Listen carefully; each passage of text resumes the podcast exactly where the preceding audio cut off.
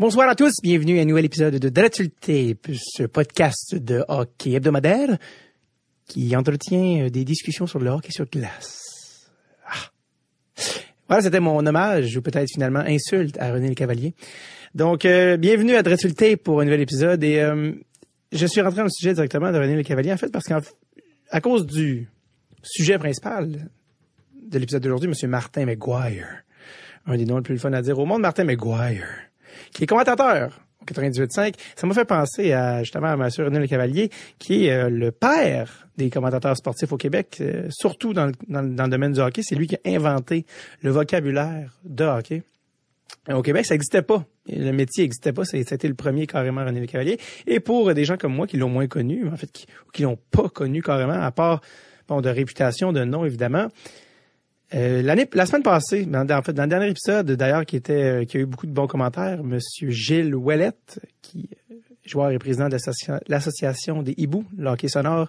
Allez écouter cet épisode-là si vous n'avez pas eu la chance. Des fois, vous dites, ah, je connais pas le nom, je sais pas si tu vas cliquer. Clique! Clique! C'est pas un clickbait, c'est un bon épisode. Allez l'écouter. Et donc, euh, je parlais dans le, dans le cadre du Pro Shop culturel, ma nouvelle, euh, mon nouveau segment où euh, je, je, recommande des des œuvres littéraires ou pas sur dans, dans le contexte de hockey. Mais bref, j'avais parlé d'un livre de sur Wayne Gretzky que je suis en train de lire en ce moment. Et euh, récemment, j'ai écouté, je vous invite à en faire de même, mais j'ai écouté, un, ben, il y a un des podcasts les plus écoutés au Québec qui s'appelle Aujourd'hui l'histoire, qui revient sur des moments marquants de l'histoire, qu'ils soient politiques, sportifs, euh, socioculturels, peu importe. Et il y en a un épisode euh, dans ma dans ma spirale démentielle de Wayne Gretzky, j'avais comme tout écouté ce qui se faisait sur lui. Et un épisode de Aujourd'hui l'histoire qui traite de Wayne Gretzky, euh, qui présente l'homme, l'athlète, comment il a devenu son sport, etc. et son, son impact dans l'histoire. Il y a un segment dans Aujourd'hui l'histoire, et c'est à, à, ça que j'en viens pour euh, concernant René Le Cavalier, où ils euh, mettent un extrait audio d'un euh, d'un de, de René Le Cavalier qui décrit, qui s'exprime sur la différence entre Maurice Richard et Wayne Gretzky dans leur style, dans leur dans tout leur personnage euh, privé et public là, et leur style de, de, jeu, et, etc. Et c'était comme la première fois que j'entendais sur un, un moment plus que quelques secondes que j'entendais René Le Cavalier s'exprimer. Et j'ai vraiment compris à ce moment-là.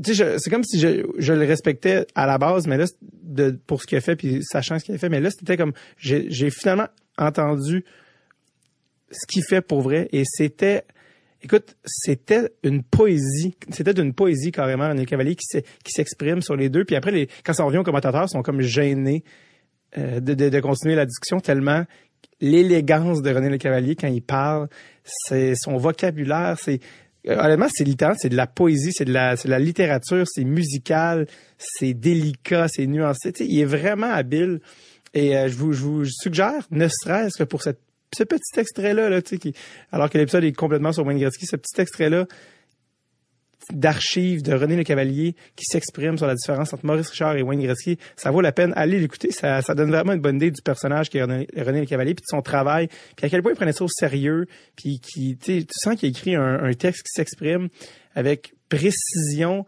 mais aussi avec passion. C'est comme si c'était un, un homme de lettres, mais aussi de sport.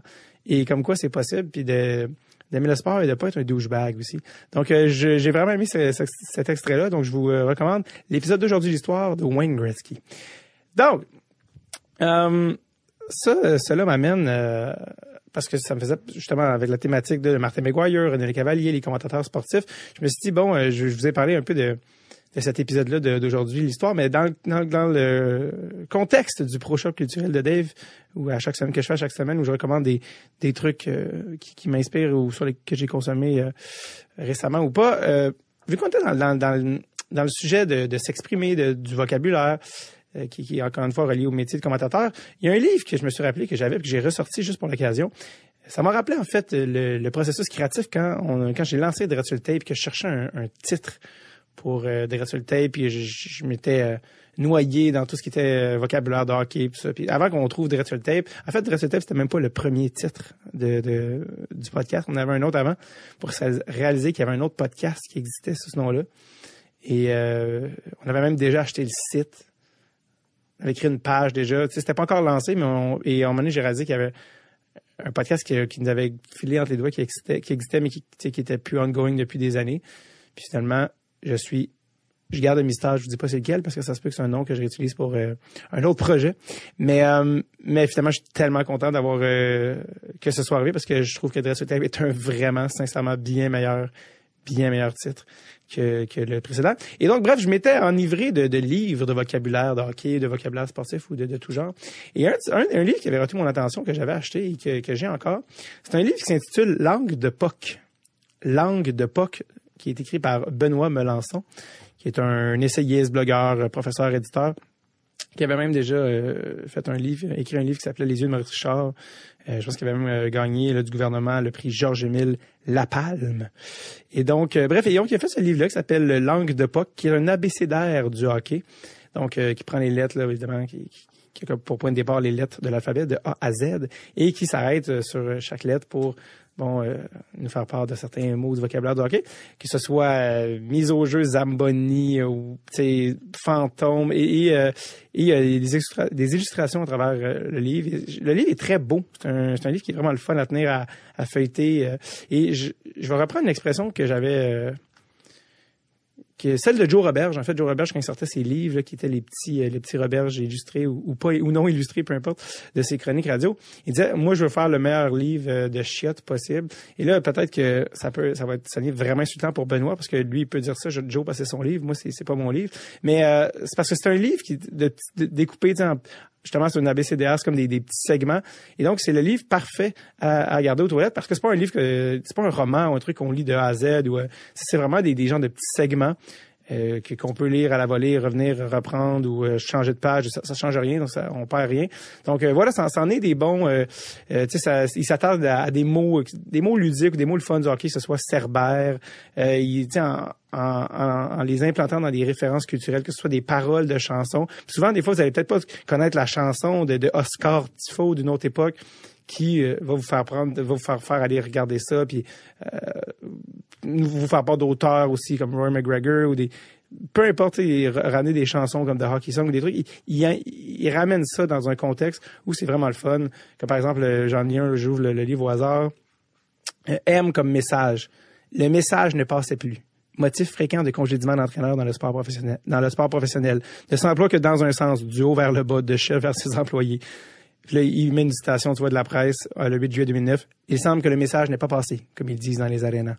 Donc, vous voyez, c'est ah, ça, ça honnêtement, c'est un, un, petit, euh, c'est un petit œuvre, c'est un petit œuvre qui est assez, qui est assez ludique et qui, est le fun, euh, comme je dis, à avoir. Donc, plus j'en parle, moins je me trouve vendeur, mais je trouve que c'est pas à la hauteur du livre qui est, qui est vraiment le fun à, à feuilleter. Donc, la langue de POC, c'est aussi que j'adore, euh, par Benoît Valençon, un abécédaire du hockey. Donc, euh, petit cadeau à faire euh, à quelqu'un là, sans prétention, bien sûr. Euh, ce qui m'amène à l'épisode d'aujourd'hui de Martin McGuire et Julien Corriveau. On n'en parle pas assez, mais Julien était là. Épisode qui était enregistré au Party de Wrestle Tape, le premier Party de Wrestle Tape ever et le premier d'une longue tradition, je l'espère. Et donc ça, ça s'est fait à Montréal le 26 avril 2019 les Canadiens venaient de ne pas se qualifier pour les séries, donc Martin était disponible plus tôt que qu'il ne l'aurait souhaité. Et on a fait ce party-là avec les, les membres Patreon, c'était gratuit, des gens qui sont venus voir ça. Il y avait, il y avait de la, de la bière, il y avait de la bouffe. On a, vraiment eu du fun. Et euh, cet enregistrement, évidemment, devant le public. Martin, qui est un gentleman, je, l'avais, je ne le connaissais pas avant, je ne l'avais pas rencontré. Un gentleman. J'aimerais d'ailleurs remercier d'entrée de sa fille qui m'a qui m'a feedé pour euh, pour l'épisode qui m'a donné beaucoup d'informations sur Martin, ce qui a donné un podcast vraiment le fun devant le public. Je remercie à tout le monde qui est venu parce qu'il y a du monde qui sont venus. si je me souviens bien de Gatineau et en même temps du monde de Québec. Merci d'être déplacé. C'était vraiment le fun. Il y avait une très belle ambiance, beaucoup de plaisir. Également, merci à Julien Corriveau qui vient apporter son grain de sel. Julien Corriveau que vous connaissez peut-être comme un, ancien membre des Appendices qui, a eu, qui ont eu leur émission pendant neuf ans à Télé-Québec et qui est un ami personnel, qui est pas un gros fan de hockey ou rien, mais qui est, euh, qui, connaît quand même ça, mais qui est juste un gars vraiment comique à avoir dans une discussion. Donc, euh, j'aime les matchs peu communs. Martin McGuire, Julien Corriveau. Pas supposé arriver, ça. Fait qu'on va mettre ça ensemble. Donc, euh, voilà. C'est ce, que, ce qui complète. Je parle, je parle de plus en plus longtemps dans mes intros. Mais euh, non, je pense que j'ai rien oublié. C'était ça. Je dois vous parler de... J'ai nommé la date. C'est le 26 avril qu'on a fait ça. Donc, voilà. Voici l'épisode. euh, je, vous- en dis pas plus. Je vous laisse découvrir l'épisode. Je vous laisse découvrir Martin et euh, comment il s'est rendu à devenir commentateur. Pour ça, oui, parce qu'en passant, ceux qui savent pas, Martin McGuire est commentateur à la radio. C'est lui qui fait toutes les games des Canadiens avec Danny Dubé au, euh, à la radio de Cogeco, 98.5 dans la région de Montréal et d'autres chiffres ailleurs au Québec. Donc, voici troisième épisode de la saison avec Martin McGuire et Julien Corriveau.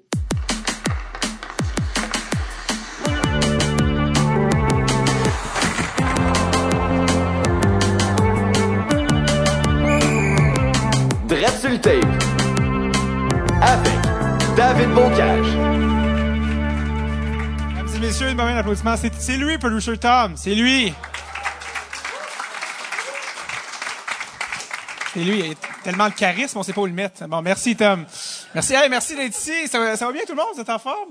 Yes, merci. Je sais qu'il y a des gens qui sont venus d'un peu partout. Euh, je sais pas, c'est un genre d'enchère. Quelqu'un est venu de Québec ce soir. Ben, écoute, bravo. Merci. Une passion incroyable. Ça, c'est, indéniable. Y a des gens qui viennent de, dans dehors de Montréal qui sont là ce soir? Yes? Gatineau? Et ouais, mais tu le bats une petite demi-heure de plus ici du côté de Québec.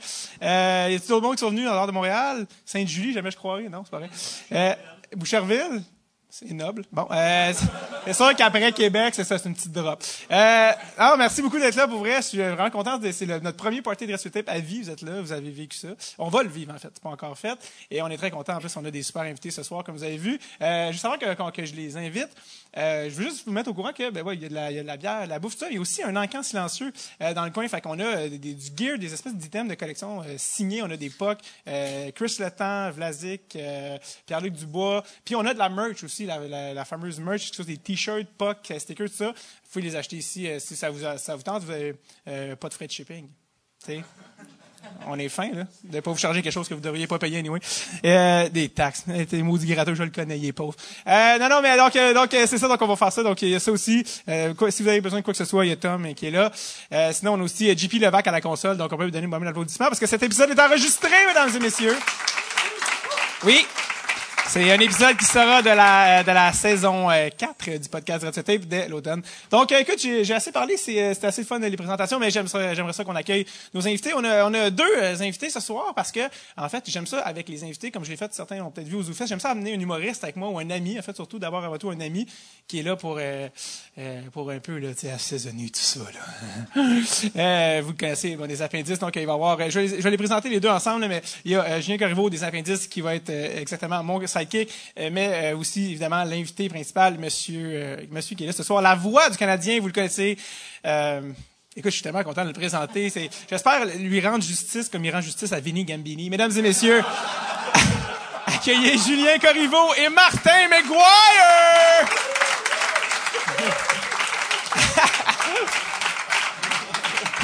Yes. Et oui. Monsieur Vinny est content. Salut tout le monde. Ah, Plaisir d'être avec Salut. vous autres. Ben oui, je pense à chaque fois que tu dis Vinny Gambini, j'ai un frisson sur la nuque. Euh, c'est euh, c'est au, au coin des autoroutes quoi et quoi déjà? non, mais le, le pire, c'est que c'est pas une joke, c'est que j'essaie de m'en rappeler. 15 et 6, 40. 15 et 16, 40, ouais. Ah, avant, avant que tu sois venu au monde, il y avait une usine qui fabriquait des Camaros. C'est vrai, ça? Oui, absolument. L'usine de General Motors. Ça, c'est. euh, mais toi, t'es, toi, t'es pas un gars de la région de Montréal, par exemple. Ça, Non. tu sais ça, mais. Non. Mais je suis vieux quand même. Ouais. C'est pour ça que je suis au courant de ça. Côté usine de Camaro, tu connais bien tes spots. Euh, C'était comme super niché. Hey, Martin, merci d'être au podcast. Ça me fait Euh, plaisir. euh, Julien Corriveau, prends ton trou comme tout le monde. Ben, c'est ça.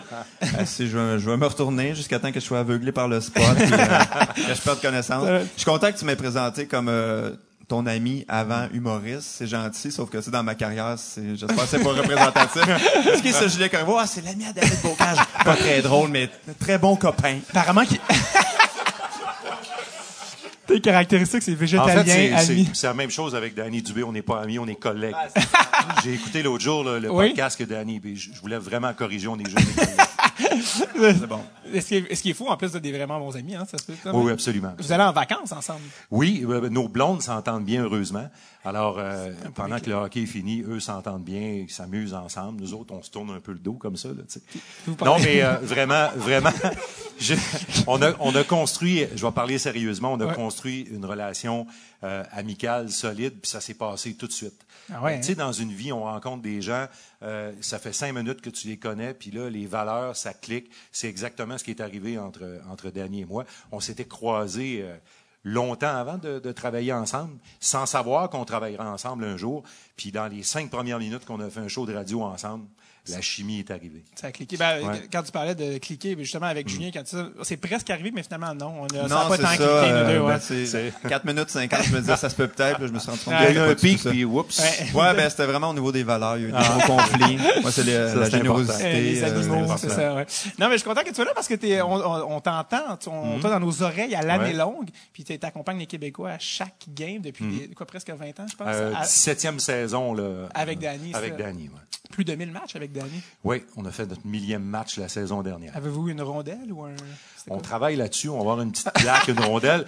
Moi, je voudrais la mettre à un endroit précis à la maison, mais il faut que je négocie avec ma blonde parce que je suis pas sûr qu'elle va aimer ça, une rondelle du Canadien, avec une plaque noire puis un cadre noir. Là. Mais ça devrait trouver une place à quelque part. C'est quoi l'endroit dans la maison que tu avais en tête? Mon bureau. OK. Mais c'est parce que ma blonde. Je pensais que t'allais dire, ah, dans je mon pensais que t'allais bureau. dire le plafond en haut t'as du pas le droit. Ben, c'est ça. Ah, les 1000 matchs. C'est ça. Touche-moi pas, j'ai dit, je regarde. non, que celle qui décide de ton fond d'écran aussi, elle a l'air quand même un peu contrôlante. En fait, là. mais j'en ai même pas de fond d'écran. En fait, en fait, quand t'es, quand t'es en couple, il faut que tu acceptes maintenant de dire que tu, tu cèdes le contrôle sur beaucoup de choses. Tu récupères ce que tu veux bien, puis après ça, le, laisse- le reste, là, tu- il y, a des- il y a des bagarres que tu veux pas, que Ah, tu, veux pas, tu veux pas mener pour rien. Et le fond d'écran, on va pas là. On- va pas là, il y en a même pas. Et le bureau, on réussit à quand même. à quand même, territoire. mais non, c'est ça, c'est le fun parce que on t'entend tout le temps, mais on, on- les gens connaissent peu Martin McGuire. La Mhm. preuve, euh, googlez Martin McGuire, ou pas grand-chose sur... Il n'y euh, a pas beaucoup d'images. Non, honnêtement. Il y a du son. Il y Ouais. a son, il n'y a pas beaucoup d'images, effectivement. Mais, euh, mais ça, toi, euh, parce que là, on commence, on est au mois d'avril, Mhm. au moment d'enregistrer ceci. Les Canadiens sont pas en série une Non. deuxième année. Toi, à ce temps-ci de l'année, es-tu content d'être en vacances? ou Non. t'es- non. Non, honnêtement, euh, on est toujours sur l'adrénaline après les derniers matchs. Ça a été le cas. On a eu une belle fin de saison. Ça a été captivant là, pendant les deux, trois, quatre dernières semaines de l'année. Ouais. Euh, là, il arrive le post-mortem. On a encore un peu de travail à faire. Et là, la rondelle tombe.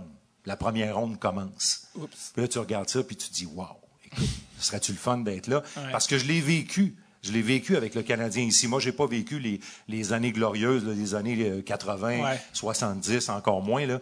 Euh, mais on sait à quel point ça devient euh, euh, enflammé, ça, ça devient euh, passionnant. Les gens sont passionnés, puis ils nous, ils nous le communiquent, puis nous autres, on se laisse un petit peu euh, bercer par ça. Alors, on, on espère toujours que ça va arriver un jour. Ouais. Euh, ça devrait arriver un jour. Ben oui, toi, t'es arrivé dans les bonnes années de Martin Ruzinski, là, tu sais. mouah!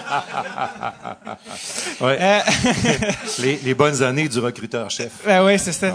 Hey, maman. Euh, donc, c'est ça. Donc, toi, dans le fond, à cette temps-ci de l'année, quand tu vois les autres séries, puis en plus, cette année, tu veux dire, euh, les séries les plus schizophrènes que j'ai vues de toute Ouais. ma vie. C'est euh, les favoris sont partis, mais je pense que ça indique bien ce que la Ligue nationale voulait que ça devienne Parité. une ligue avec de la parité et surtout. Euh, tu sais, je, je, je lisais et je re- je- j'écoutais les propos du propriétaire de Las Vegas qui a reçu des excuses officielles pour les erreurs des, des deux arbitres. Euh, ils ont bien fait d'aller s'excuser parce qu'il a payé 600 millions, lui, pour rentrer dans cette ligue-là. Puis il s'est fait voler sur son, un corps Ouais. d'arbitre. là. Euh, c'est sûr qu'il aurait pu gagner la série avant, mais là où je veux en venir avec ça, c'est que euh, lui paie 600 millions. Il rentre dans cette ligue-là pour avoir le droit de faire partie du Boys Club, parce Ouais. que c'en est un, un Boys Club, des propriétaires de la Ligue. Euh, puis là, ben, il arrive ça. Alors, on est poli avec lui. Euh, puis on va être poli avec M. Seattle, M. Brockheimer, euh, qui est producteur de télévision émérite, euh, parce que lui, ça va lui coûter 700 millions pour entrer dans cette ligue-là. Alors, on souhaite qu'il se soit pas, se fasse pas voler par un arbitre Ouais, ouais. comme comme Monsieur Foley, mais Mais je me sens euh, mal pour les arbitres quand même, parce que c'était vraiment des. euh, sur le jeu, ils ont mal Ouais. vu. Tu dis. Il y avait un gars de chez nous aussi là-dedans qui, est- qui est très bon. euh, Ouais, Furlat, ouais. Mais, mais en même temps, en même temps, c'est ce que la Ligue nationale a voulu créer. Faire en sorte que le propriétaire qui a sauvé la Caroline, qui a mis 400 Ouais. millions de son argent à lui pour sauver le club puis essayer de le garder là, ben, la beauté de l'affaire, il est en deuxième ronde. Ouais. Première année où il a mis son argent là-dedans, il est en deuxième ronde. C'est ça que les propriétaires voulaient Ouais. créer. C'est plate parfois pour les amateurs, mais il y a quand même des belles histoires. Ben, honnêtement, moi, c'est la game la plus incroyable que j'ai vue de ma vie. Ouais. c'est cette game-là. C'est quand même un show, c'est du divertissement. Absolument. euh, je- j'ai jamais crié comme ça. Puis, puis quatre, quatre buts sur un- une, une, euh, punition, même une majeure, jamais vu ça de ma vie. Le, le show est bon. En général, là, vraiment, cette année, on a fait peut-être, dans, dans les dernières saisons, là, il y a longtemps, on pouvait dire il y a au moins une vingtaine de matchs où il n'y a pas d'intérêt, Ouais, pas ouais. de passion. Mais je pense que je peux les compter seulement là, sur, sur les doigts d'une seule main Ouais. où il y a eu des matchs so-so. La compétition est très élevée. Puis je pense que les, les amateurs sont, gagnés, sont gagnants là-dedans. Il y a moins de batailles. Euh, le sport est meilleur. C'est encore le seul sport qui tolère des bagarres à points nus. Ouais. Euh, tu sais, même les, les combats ultimes, là, tu peux pas aller dans le dans l'octogone avec rien dans les mains pour frapper sur quelqu'un. Il y a un arbitre, c'est réglementé. La Ligue nationale va devoir nettoyer ça. Ça va se faire inévitablement parce que avec les joueurs d'aujourd'hui, c'est un coup de poing, puis le joueur disparaît pour dix jours. Avec les joueurs Ben, d'aujourd'hui, leur force ben oui. physique, leur Ouais, puissance et tout ça, leur inégalité parfois au niveau du poids et de la grandeur, ils vont devoir faire euh, vraiment Parle-en attention à ça, puis faire passer le sport à un autre niveau aussi. Svechnikov, là, qui est pas revenu depuis que. Je, je pensais justement à lui, avec ses 172 livres Ouais, ça. qui a choisi un gars qui dans une catégorie de 245. Là. Ah ouais. Ben, je t'ai déjà entendu dire que, parce que euh, quelqu'un t'avait déjà posé la question, comment tu décris un combat, puis t'avais dit, je ne les décris pas. Je, moi, je- honnêtement, là, si j'avais le choix, je voudrais plus en décrire. Je voudrais plus. en- euh, sauf que Ah non, excuse, c'est ça, toi, t'as pas le choix parce que t'as la radio. Ben, on travaille ça? à la radio. Alors, ouais, euh, si vous êtes dans votre voiture, essayez de l'imaginer une Ouais, minute. Là. Euh, moi, si je vous dis que deux joueurs ont jeté les gants, puis je vous dis plus rien après, là. Euh, c'est Bon, ouais, pas- bon, il vient, de, c'est- il vient de- il vient de faire un petit AVC, McGuire. Alors, euh, je vous parle de Vinny Gambini. Ouais, tu sais. c'est ça. Ce combat est une présentation d'une voilà. croûte farcie au fromage. 6,40 et 15, c'est Ouais, ça? c'est ça. Mais euh, ça devient frustrant aussi pour les gens qui sont pas là. Alors nous, on est obligé de vous dire un peu ce qui se passe. Euh, C'est-tu euh, c'est une bagarre euh, euh, furieuse? C'est-tu euh, c'est-tu un match de lutte qui va se terminer Ouais. avec tout de suite? Les gens ont besoin de voir. Euh, Les gens qui écoutent la radio ont besoin de voir. Alors c'est pour ça que je fais ça. Mais si j'avais Ouais. le choix, j'arrêterais d'en décrire des bagarres. Je trouve que notre société est plus là du tout. Euh, je rencontre des joueurs. euh, moi, j'ai commencé dans la Ligue de hockey junior majeur du Québec à faire des matchs à la radio. C'était dans les années 90, début des années 90. Puis euh, je, je rencontre des joueurs qui ont joué à cette époque-là, qui ont mangé des coups de poing sur la tête. Puis c'est pas drôle. Ces, ces gens-là ont tous euh, euh, ont tous eu une vie compliquée après ça. Ils ont eu beaucoup de difficultés à s'en sortir. Il y en a qui commencent à peine à se sortir de ça et ils ont passé la quarantaine. C'est vraiment pas drôle ce que ça fait au corps humain ces affaires-là. Puis c'est pour ça qu'il faut que ça disparaisse. Je pense que c'est- dans ce chemin-là. Moi, ce qui m'a étonné quand même, c'est euh, tu sais, quand il y a eu la bataille avec euh, Paul Byron, ça, il y a, il y a pas si longtemps. Ouais, ouais. Tu sais, le- à quel point ça vient aussi des joueurs, l'espèce de code d'honneur, tu sais, dans le sens que c'est c'est quand même une mentalité qui doit changer à plusieurs Tu sais, je pense que les fans ont le goût que ça, ça change au- aussi, mais il faut que les ça vienne des joueurs aussi. Puis ça m'a étonné parce que tu sais, c'est pas des joueurs qui sont des bagarreurs, mais quand même, ils ont pas le choix un peu de respecter ce code-là. Mais je pense que ça va changer avec la jeune génération qui s'en vient. La jeune génération qui s'en vient, on, on ne voit pas l'utilité là-dedans. Et, et- et la crème qui sont dans le hockey mineur aujourd'hui, qui monte, c'est la crème qui va se rendre en haut.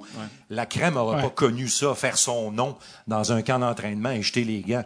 Moi, j'ai découvert À les premiers 11 ans. camps d'entraînement que j'ai de la Ligue nationale, camp d'entraînement des Nordiques, par exemple, là, il y avait huit batailles en l'espace de 15 minutes. Tu savais même pas pourquoi ça éclatait. Les deux gars, t'es là, tu disais, tu regardais ta liste, là, bon, lui avec lui, lui avec lui, lui avec lui. Ouais. Là, tu- comment tu veux évaluer des joueurs de hockey dans un contexte? C'était une époque, Ouais. puis je pense que cette époque-là, c'est terminé. Ouais, ouais, c'est révolu. Euh, J'aimerais ça qu'on parle de toi, qu'on revienne un peu en arrière, parce qu'avant que... Ah, mon sujet que j'aime le moins. Euh, non, non, mais c'est parce que, tu sais, des fois, on demande des commentateurs, est-ce que est-ce que t'es devenu commentateur parce que t'étais pas assez bon joueur ou, ou c'était ta passion pour le Moi, j'étais jeu? vraiment pas bon joueur. Non? J'ai même pas eu zéro ambition de devenir un joueur. Ah, OK. Parce que je sais que toi, c'est quelque chose, euh, être commentateur, être- Ouais. ben, descripteur, là, dans ton cas, c'est quelque chose depuis que tu étais jeune, je pense. Je l'ai décidé, j'avais six ans. Ah ouais. Je l'ai décidé. C'est aussi simple que ça. Euh, à l'époque, on pouvait, euh, à l'époque, on avait un ou deux matchs à la télé par semaine seulement, euh, maximum. Alors, on les suivait à la radio les matchs. Et, euh, et, et j'avais une tante qui m'avait offert un petit radio. euh, avec un petit écouteur. Le son était horrible. Euh, parfois, tu avais à jouer avec le tuning pour pouvoir revenir sur le match. Euh, il y avait des parasites là-dedans. Il y avait une voiture taxi qui passait dans la rue. Tu perdais un bout du match. Mais moi, je me suis endormi avec ça. Dans mon enfance, j'étais vraiment imprégné par ça. La radio, la radio, moi, j'étais très fasciné parce qu'il sortait ce que j'appelle la petite boîte. J'étais Ouais. bien, bien fasciné par ça. Ça a commencé très jeune. Puis j'ai décidé que je, fais, que je ferais ce métier-là à cet âge-là. Ça aurait pu pas marcher, là. Ouais. Mais, mais à cet âge-là, je l'avais décidé. Puis, T'as décidé euh, de faire le métier de quelque chose qui t'endormait, là. Oui. J'ai dit, j'ai dit, comme, comme on aspire à faire mieux, si moi, j'endormirai pas personne. Vini Gamrini. euh, tu, euh, parce que apparemment que même que tu décrivais, tu as commencé à décrire en décrivant quoi? Parce que je pense que tu décrivais ce que tu entendais. J'ai, commencé, ben, j'ai commencé à décrire en jouant. Dans la rue. en jouant dans la rue ou en jouant. Ok. puis C'est pour ça que j'étais mauvais, là, tu sais, j'étais concentré à décrire. Souvent, j'allais. Je reprends le disque moi-même. Souvent, non, mais souvent, j'allais gauler. Gauler me donnait Meilleure vue une- d'ensemble, une, une vue d'ensemble. Et et faut que je vous raconte ça. Il y a des gens qui me demandent, y a-tu un truc pour faire ça? Moi, mon truc, là, je décris le match dans les yeux du gardien de but. Ah.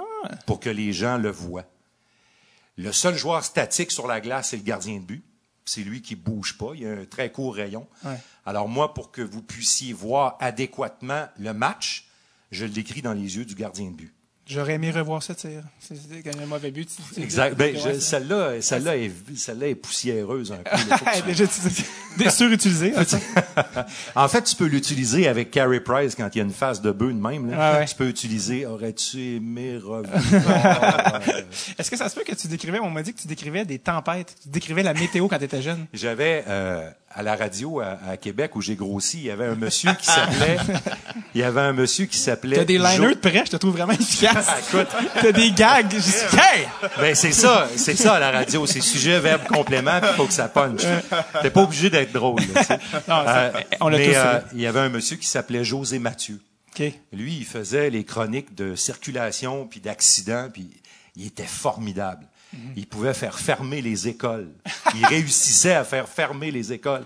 Tu sais, euh, la génération, la génération de mes enfants, là, les écoles fermées, euh, on a ça sur le téléphone. là. mais à l'époque, avant de partir pour aller prendre l'autobus, il fallait écouter la radio pour savoir si l'autobus passerait. Puis à Québec, il en tombe en maudit de la neige. Là, c'est comme. Alors, on écoutait la radio et José Mathieu était capable de faire paniquer tout le monde et faire faire fermer les écoles au directeur d'école. Moi, je trouvais ça extraordinaire. J'a- J'adore que ça dépendait de lui, non, de la science. Non, non, il n'y avait pas de science là-dedans. Il était là, convaincant un matin Il faisait de la sortir radio, du hein. monde en motoneige pour aller chercher du monde mal pris. Il n'y avait pas de monde mal pris à nulle part. il y avait des gars qui sortaient en skidoo dans la, dans la rue. C'est lui qui avait réussi ça. J'ai toujours été euh, vraiment fasciné par ça. L'image que tu peux créer avec les mots et avec la parole. C'est une tempête, c'est une... Lui, il vendait ça. puis- Ah non, puis euh, tu sais, écoute, c'était c'était bouché, c'était c'était l'apocalypse. C'était merveilleux. Un troisième lien, ouais, Oui, ça. c'est ça. Te, te souviens-tu de ton premier, du premier match que tu as décrit à vie? Oui, oui, ça a été un demi-match. Demi. C'est Oui. des enfants, les demi-patinoires? Non. Non? Ah, OK. Ah, les Ça a été ça a été un demi-match. Euh, c'était en les Jeux de l'île la mer. Des fois, j'ai de la difficulté avec les dates. 92, 94, non, 12. 92, je pense. Ah oui, oui, L'île de- mer, 92. Fait que, euh, Jeux, Jeux- Jeux olympiques? C'est oui. Les Jeux olympiques, t'as donné 80 94, les la Oui, mer. c'est le, le fameux but de Peter Forsberg. C'est- Donc, c'est Albertville. Donc, c'est Albertville, c'est Albertville, pardon. Alors, euh, je- euh, la personne qui décrit les matchs, des- les, les remparts de Québec, là, les ancêtres des remparts, Ouais. s'appelaient les Harfans de Beauport. Ouais. Alors, la personne qui décrit les matchs quitte pour aller travailler sur les Jeux olympiques. Alors, ils ont besoin de quelqu'un. Moi, j'étais, j'avais déjà commencé comme recherchiste et tout ça, puis je traînais autour. Euh, et ils m'ont dit, as-tu déjà fait ça? Je dis, ben oui, j'ai déjà fait ça, c'est sûr. C'est- José Mathieu? Oui, c'est ça. non, mais euh, quand, quand ça s'est imprégné, Ouais, là, là c'est ça que tu veux faire. sais, de l'humour, tu voulais faire ça, de l'humour?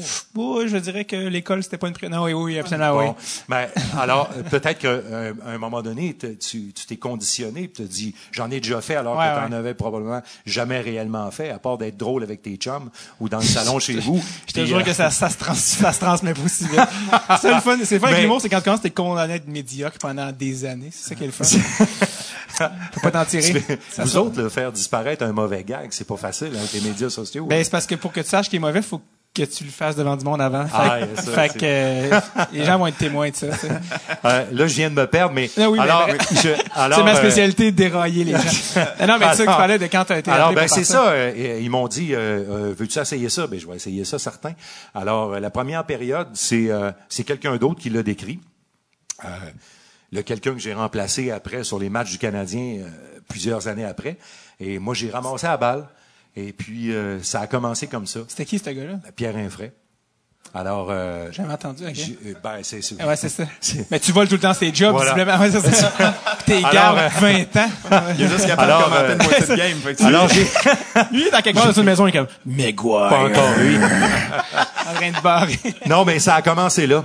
Ça a commencé là, puis après ça, ben euh, euh, curieux parce qu'on a parlé de, on a parlé d'image tantôt, mais après ça, j'ai décrit des matchs à la télé avant de faire le Canadien à la radio. Ouais, c'est ça. J'ai fait des trucs euh, RDS pour peu, RDS ouais. là, euh, puis c'est c'est là que ça a parti dans Mais le fond. ton premier match, on m'a demandé, on m'a demandé, on m'a dit, tu lui demanderas combien il a été payé pour son premier match?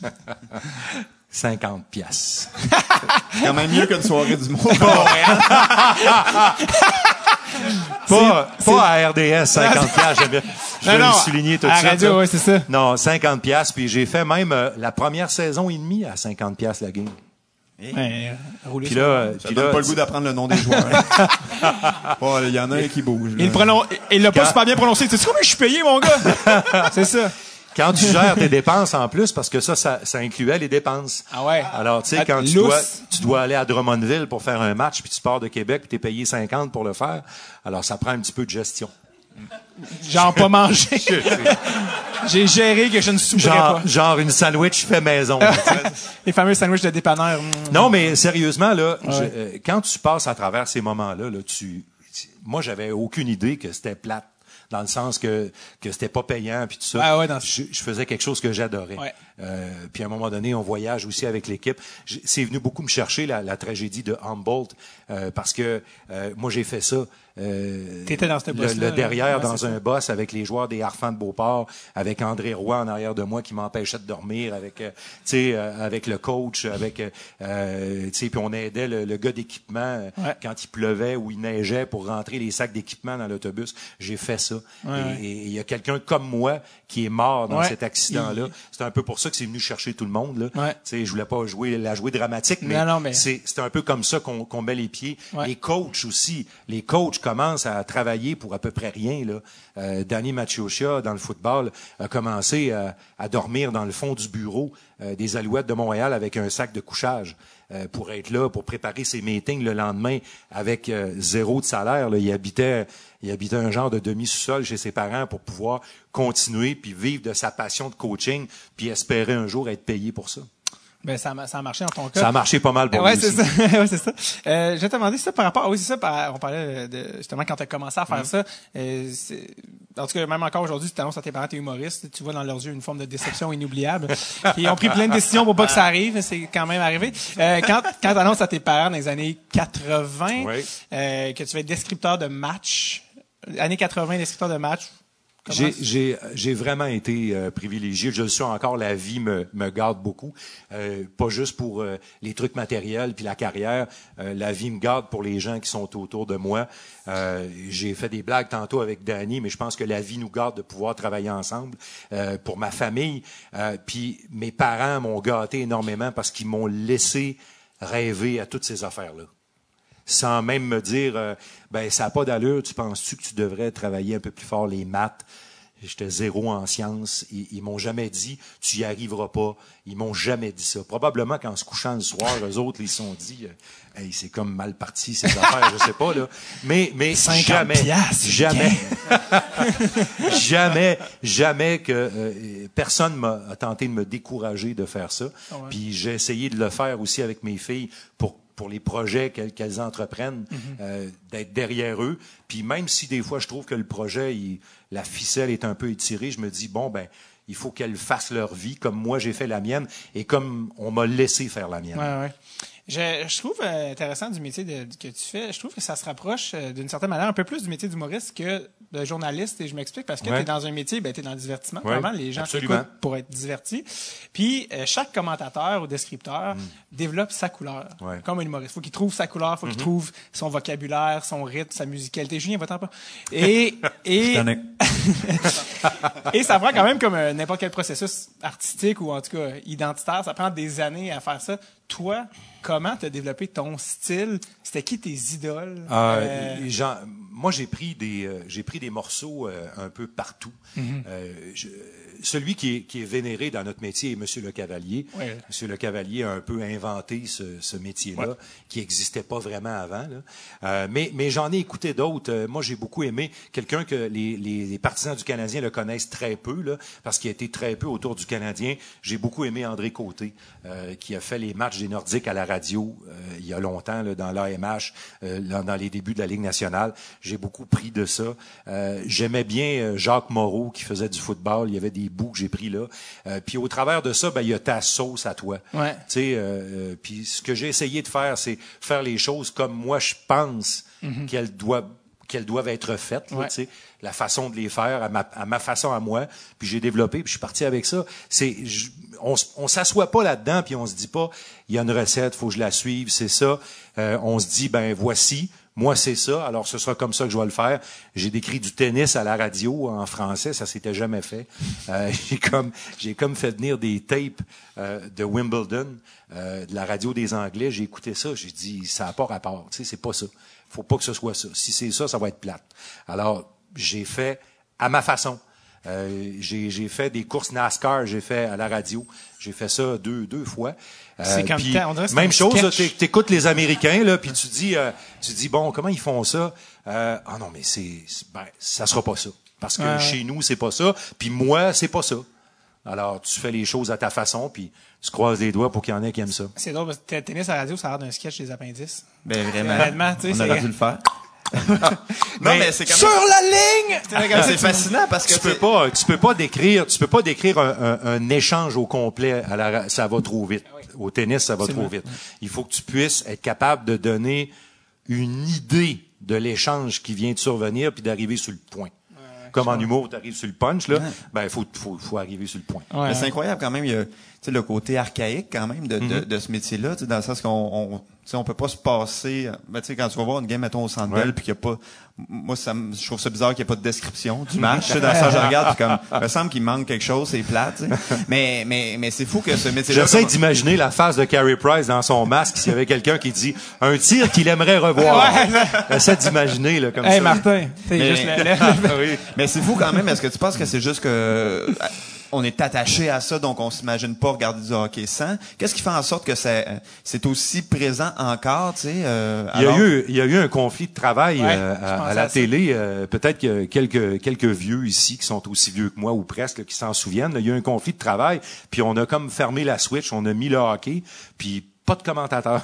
puis malheureusement, pour ceux qui étaient là à l'époque, les codes d'écoute avaient pas baissé. Mais là, ça n'a rien à voir avec ceux qui le faisaient le hockey avant. C'est que ce que ça prouve là-dedans, c'est que c'est c'est c'est dans notre culture cette affaire-là. Puis euh, puis les commentateurs viennent. euh, je- moi, je déteste les commentateurs qui se mettent en avant du show. Tu es là pour présenter le show. C'est pas toi le show, tu es là pour présenter le show. Tu es là pour faire vivre l'expérience pour nous à la radio, pour ceux qui sont pas là. On veut des noms. Non, mais je, euh, tu sais, je, il y a- il y a- euh, je, je fais une histoire courte là. Euh, aux États-Unis, il y a longtemps, on prenait beaucoup de- d'anciens gars de baseball ou d'anciens gars de football pour faire des gars de hockey. Et le baseball est un sport de statistiques parce que c'est un sport arrêté. Pendant que le frappeur est dans la boîte puis qui est pas tout à fait prêt à recevoir le lancer, euh, ben là tu, tu parles et tu parles. Alors cette manie-là, c'était amené au hockey et c'est venu par les Américains.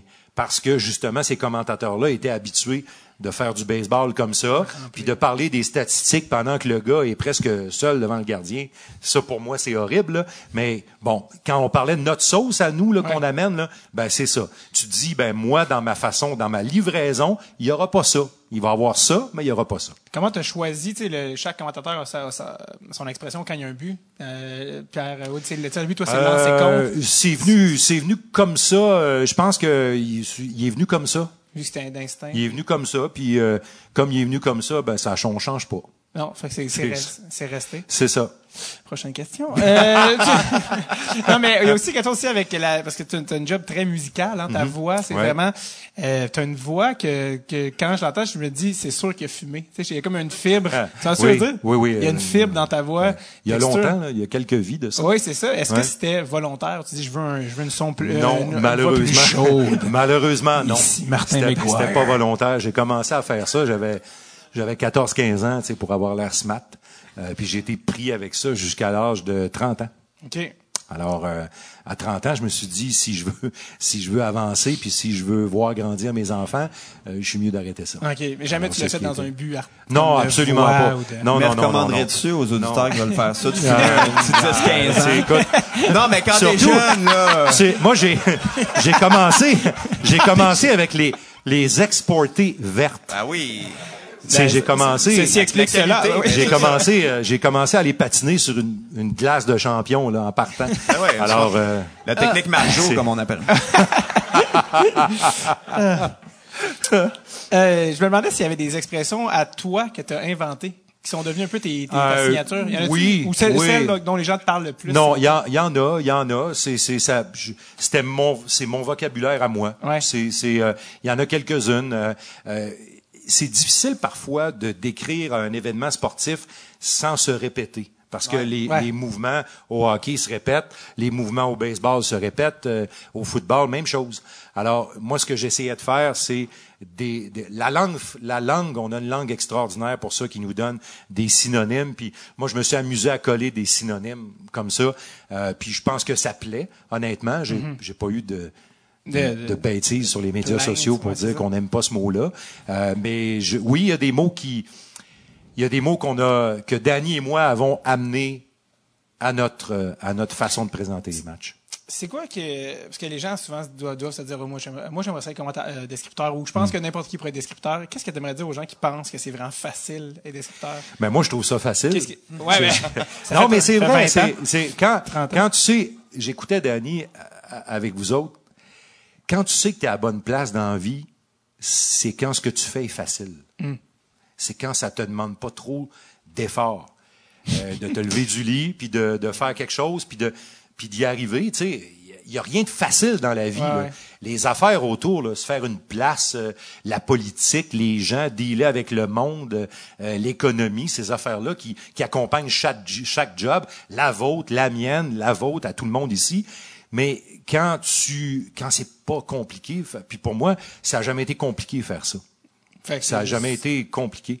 J'aurais beaucoup de difficultés à l'enseigner, Ouais. honnêtement, parce que pour moi, c'était facile. D'instinct, ouais. Après ça, ben, c'est c'est sûr que les années d'expérience aussi rentrent, là, mais On parlait tantôt des, des influences des idoles. Il y a beaucoup de, de commentateurs américains qui, qui, qui me, qui me divertissent beaucoup. Puis il y en a que, que- dont les fans peut-être parlent plus souvent, mais le fameux Rick Jenneret à Buffalo Ouais. qui invente ses phrases. Ouais. Est-ce que tu aimes ça, toi, ça? J'adore ça. Euh, moi, j'adore les gens qui ont une couleur. Ah oui, c'est ça. Quand Jason Pominville marque, il dit Welcome to Pominville. Non, mais c'est il y a- y, sa couleur. Euh, j'aime beaucoup, euh, j'aime beaucoup chez les Américains, j'aime beaucoup euh, Joe Buck. Euh, t'écoutes, t'écoutes la dernière game de la série mondiale. là. Oh, ouais. Puis Joe Buck fait la game là. Puis c'est comme si tu ton rythme cardiaque là, je suis convaincu qu'il s'en va Ouais. au même niveau que celui qui pitch. Tu sais, c'est c'est c'est un peu ça. Ah ouais. Celui de Pittsburgh aussi, Oui. euh, qui He's smiling like a butcher's dog. qui a pris sa retraite là, Oui, tout euh, récemment. Lui, lui d'ailleurs, on lui avait donné une permission spéciale de fumer pendant qu'il travaillait. Ben oui, lui, lui, lui, dans sa voix, tu l'entends, il a pas arrêté Ben, il y a j'ai- 20 ans. moi, j'ai fait ça. J'ai fait... moi, j'ai fait ça, fumer en travaillant. Là. Ah oui, dans le hockey junior, on avait le droit de fumer dans les arénas. Alors, j'avais une Soufflait dans la cigarette. face d'un bébé. J'avais une cigarette toujours proche. Mais bon, c'est une autre époque. Ben, c'était, ça pareil. Puis, euh, on a là d'ailleurs parce que j'avais lu un article dans The Athletic, puis on a Marc-Antoine Godin d'ailleurs Ouais. qui, est- qui est là avec nous euh, aujourd'hui, qui est passé au podcast. Puis euh, il y avait un article, euh, c'est pas du tout Marc-Antoine, il n'y a aucun mérite là-dedans, qui avait écrit. non, non, mais l'insulte gratuitement, non, c'est pas vrai. Mais non, il y avait un article dans The Athletic sur euh, sur le commentateur de Pittsburgh, puis un peu sa manière de procéder, puis encore une fois son processus créatif Ouais. pour ses expressions, parce que lui il se disait, il, il arrivait avec des nouvelles expressions, Mhm. il disait moi je pars des gens de la ville, les gens dans la ville viennent me donner des bouts d'informations, viennent me voir d'un bar, puis avec ça je développe des expressions qui sont à l'image, c'est une ville très col bleu Pittsburgh, Ouais. puis euh, tu sais il y a une expression aussi qui est devenue euh, un de ses classiques qui disait euh, he smoked him like a bad cigar Ouais. quand il y avait un bruit, puis ça cette expression là il l'a développé avec Jagger, Ouais. qui parlait mal anglais, qui était dans, l'autobus, puis il, il essayait de traduire une expression tchèque. Mais, souvent, souvent Puis- ça arrive comme ça. Tu entends quelque chose euh, que les Anglais vont faire, puis tu te dis, ouais, ça c'est une bonne idée, c'est une bonne idée, mais en français ça sortira pas bien, alors tu chemines. Mais mais je travaille pas là-dessus. Moi, ça vient très ça. spontanément. C'est pas. euh, Tu veux pas pré-préparer. euh, Non, non, absolument pas. De toute façon.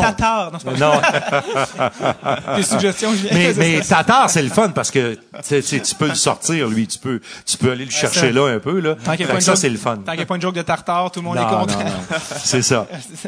euh, T'avais-tu des trucs que tu voulais dire pour vrai, Julien, ou non? Euh, ouais, ouais, ben, ben c'est par rapport à ce qu'on disait tantôt Hmm. de, de tu sais, le, le, le- le besoin de ne pas se répéter parce Ouais. que les actions Ouais. sont semblables. Puis moi, c'est niaiseux, je me, euh, je me suis rendu compte à quel point les, les commentateurs com- comme toi euh, étaient bons en jouant à NHL sur le PlayStation ou au hockey parce que tu les commentateurs, à un moment donné, ça devient tellement fatigant, c'est toujours les mêmes expressions, tu sais, laser shot, puis affaires de Ouais. même. Puis là, tu, tu sais, tu dis comme, ben c'est vrai, ça fait jamais ça quand je regarde le hockey, mais c'est parce que vous, justement, vous vous dites, crime, je peux pas dire tout le temps la même astie d'affaires quand tu fais le même move. Mais d'ailleurs, j'aurais rêvé de faire ça, moi.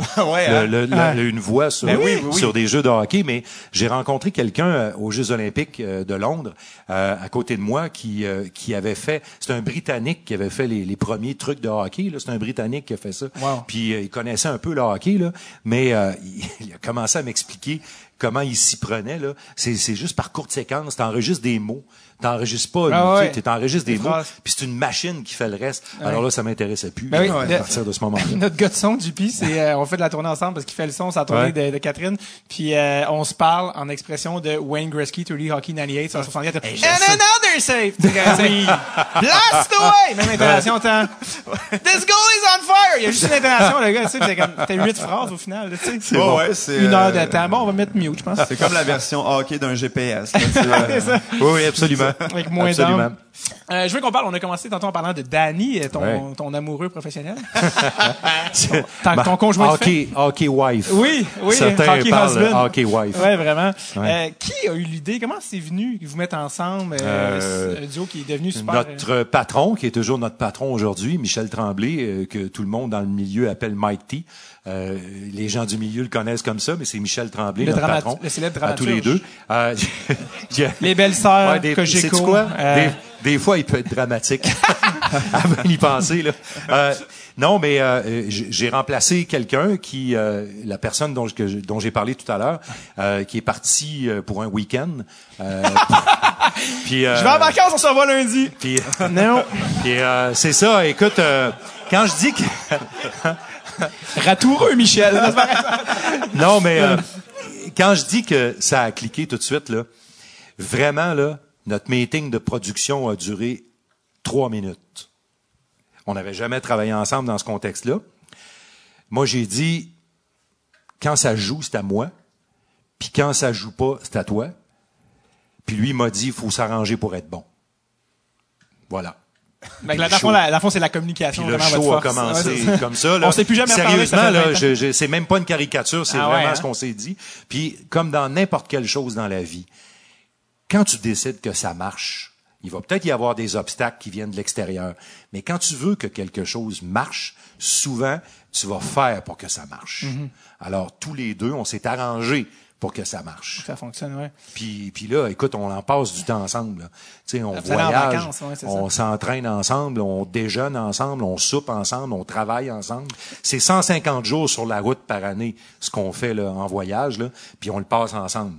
Alors, faut que ça, faut que ça Faut que marche. ça fonctionne. D'ailleurs, apparemment que, parce que toi, c'est ça, t'as as, toujours eu tes débuts en remplaçant du monde. Oui. Qu'apparemment que ta phobie, c'est de rater un match.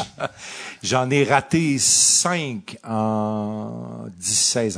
Puis il y avait des raisons, là, genre de la Ouais, ben, mortalité. le, le là. décès de mes parents, là, là, j'ai j'ai ouais. raté des matchs quand mes deux parents sont, sont partis. J'espère- Tu leur en voulais sûrement énormément. Non, non, dans ça.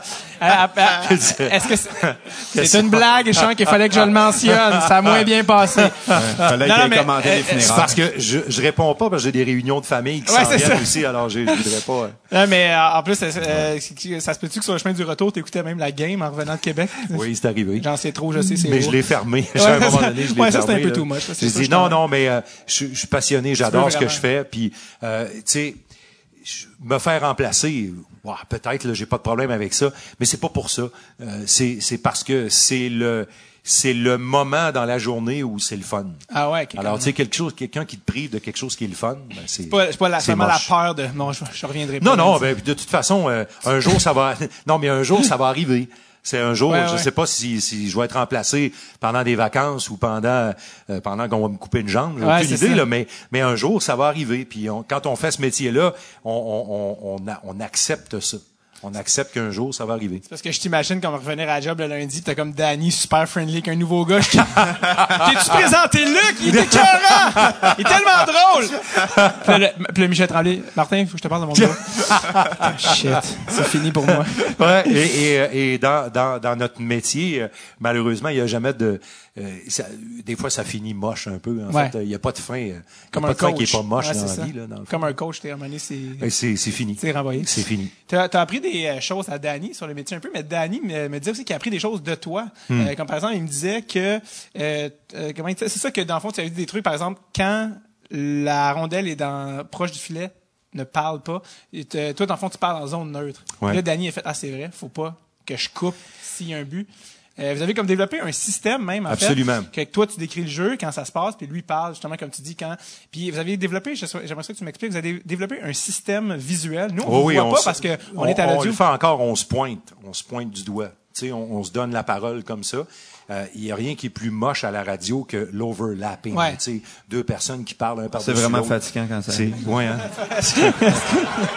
Alors, puis imagine-toi en arrière, t'entends du monde patiner, puis tu sais que ça joue, puis là.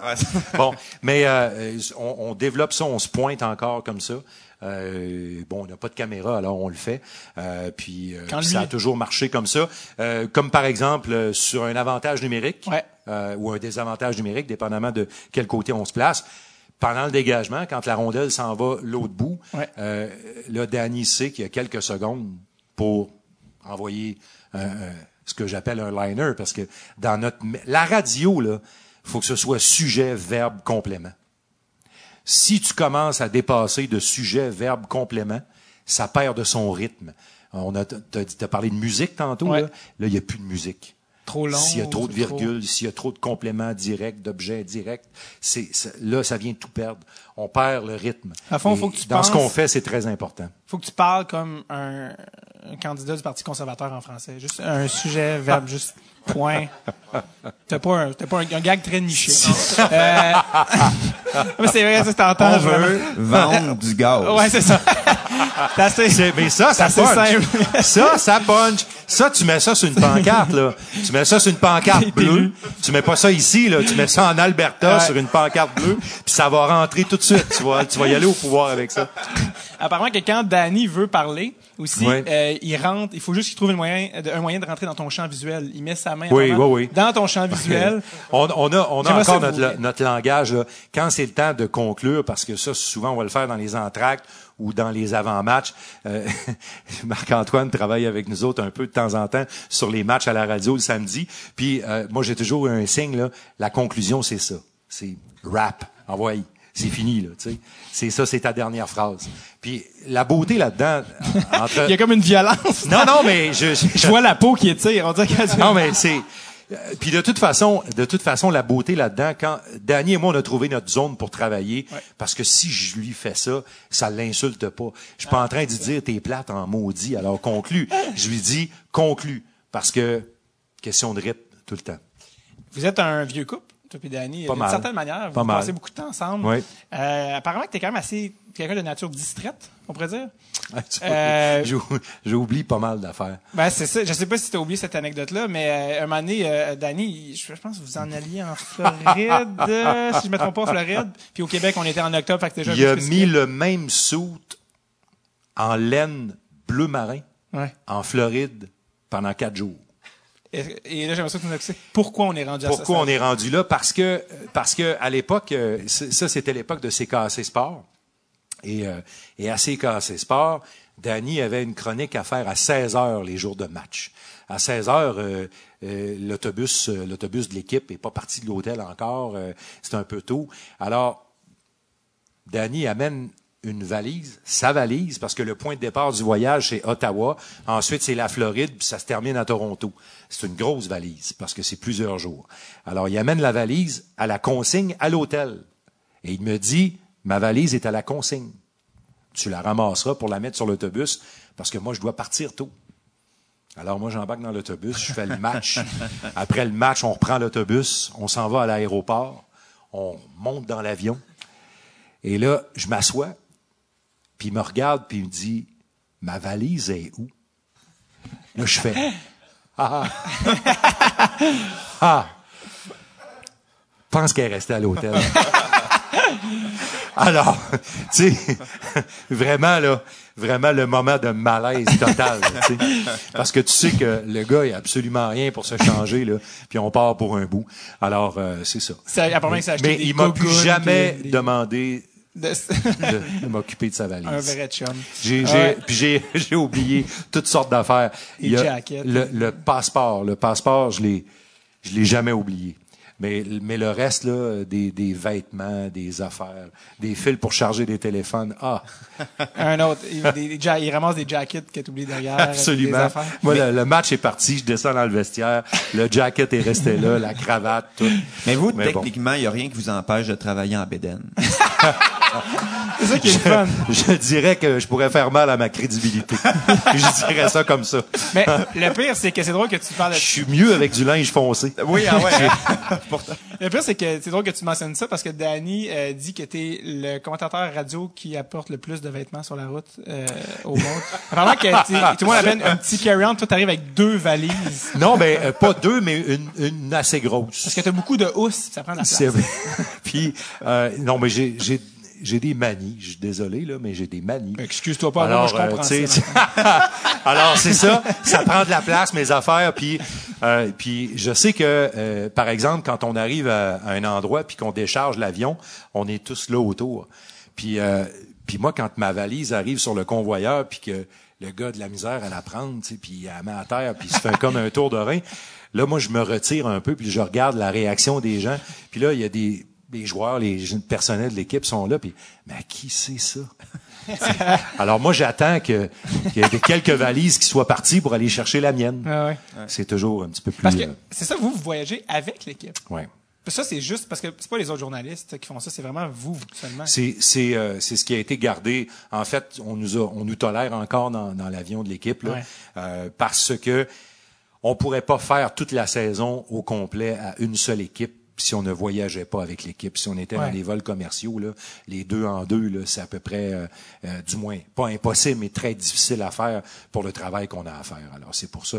C'est on est dans une section euh, très euh, très très à part là. Ouais. Euh, on est dans le chacun chacun notre bout de l'avion puis on sait une chose c'est que si à un moment donné il y a trop de poids puis il faut qu'ils délaissent du poids ils vont commencer par nous autres bien évidemment Par ta valise. Ouais, Ouais, après ouais, ça, valise. ça. après ça moi c'est ça sûr Dans le fond, tu, toi, tu voles pratiquement tout le temps en vol nolisé. oui C'est comment être millionnaire? ah, mais dans le sens que, tu sais, personne, personne vit ça, tu sais, c'est quand même, après ça, tu arrives dans Euh, les vols commerciaux, t'es comme arc. Euh, non, ben c'est c'est c'est pas si pire que ça, mais Des- des mais, qui te mais vomissent honnêtement, honnêtement là, honnêtement, je ferais pas à semblant là devant vous autres, on est privilégiés. Tu sais, vraiment, on est privilégiés. parce que euh, tu sais euh, à 50 pièces par soir avec les harfans de Beauport dans ma dans ma Jetta qui boucanait, euh, puis là ben assis dans l'avion du Canadien, c'est sûr que euh, mais je me souviens, je me souviens que ça a commencé dans la vieille Jetta boucaneuse.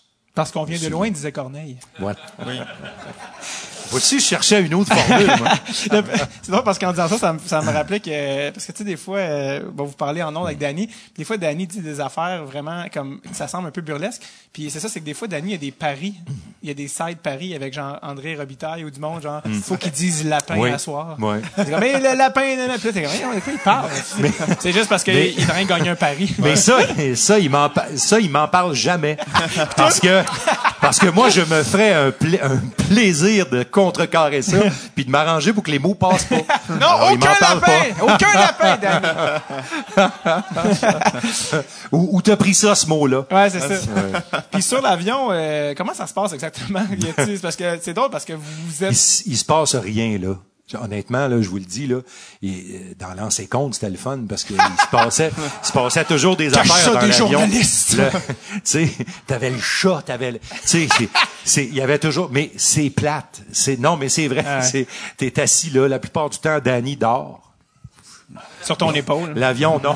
Non? non. L'avion est encore comme ça, puis il dort. Alors, tu sais, c'est, c'est plate, puis euh, les, les technologies, là, les tablettes et trucs, là, ça a fait que tout le monde dans les avions s'installe comme ça, là, puis des écouteurs, puis hum, Ouais. les, les coachs regardent la game. Quand ils l'ont pas aimé, c'est encore pire. Ils la regardent plus longtemps. Mais vraiment, euh, moi, j'ai jamais vu des trucs euh, euh, qui, ah, je vais vous raconter ça. c'est, c'est pas... euh, Et parce qu'il y a comme un aussi, il y a chacun sa section dans l'avion. Ouais, ouais, ouais. C'est quoi les sections? On est- nous, on est devant. À l'avant. On est devant. Et ensuite, il y a le personnel de l'équipe, les entraîneurs et les joueurs qui sont derrière. Puis, euh, Pour pogner le choc si jamais il y a un crash, là, tu sais. J'espérant que ça se rende pas à Price qui doit être assis dans la queue. Exactement, il est là. Dernier banc en arrière. Dernier banc en arrière. il pense- à son bas du corps. Mais euh, mais faut que je vous dise, je, je passe mon temps en avion, mais mais j'aime pas l'avion. Ah non? non, j'aime pas l'avion. J'ai peur en avion. Euh, j'ai j'ai pas peur quand quand tout va bien là, mais quand j'aime j'aime pas les, les turbulences, j'aime pas ces trucs là, euh, j'aime pas des l'avion. plus petits avions comme ça, ils doivent brasser un petit peu plus. Non, ben c'est quand même assez gros. C'est Ouais. un Airbus 319, Ah, là, il est assez gros là. Mais mais non, euh, je- j'aime pas. Vas-y, vente. J'aime pas vrai. j'aime pas les j'aime pas les turbulences. Quand quand il y a de turbulence, est-ce que les, les, les membres du personnel après retrouvent plus de petites bouteilles de vodka vide en dessous de ton siège? Non. non, ah. Est-ce que vous pensez-tu les, parce que je sais qu'on m'a dit à un moment donné que les joueurs passaient les douanes au Centre Bell. Est-ce que Non. vous?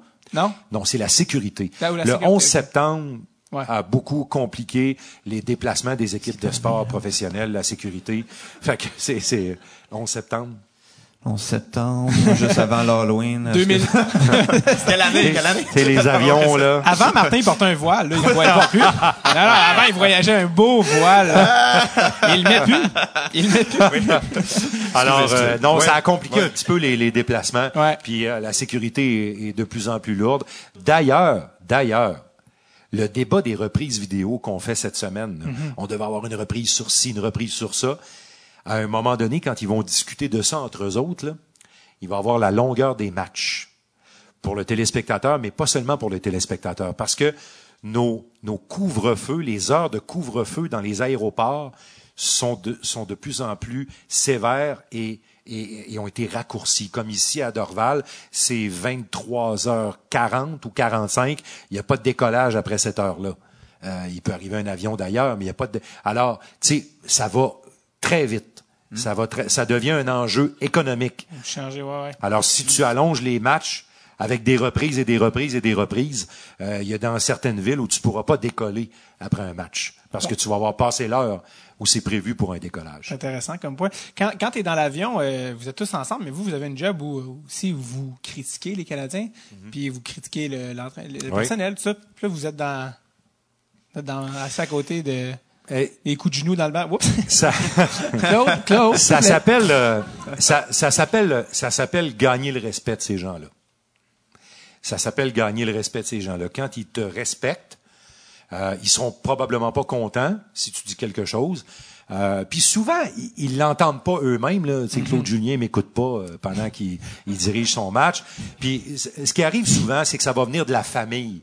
Sais, la fibre émotive, le beau-frère, euh, le- le- l'oncle, le, père qui va entendre quelque chose, euh, pour lui, une mauvaise passe ou un mauvais jeu, ou de dire que Fiston a fait un revirement, ce qui a coûté un but, tu ça devient, ça vient chercher là.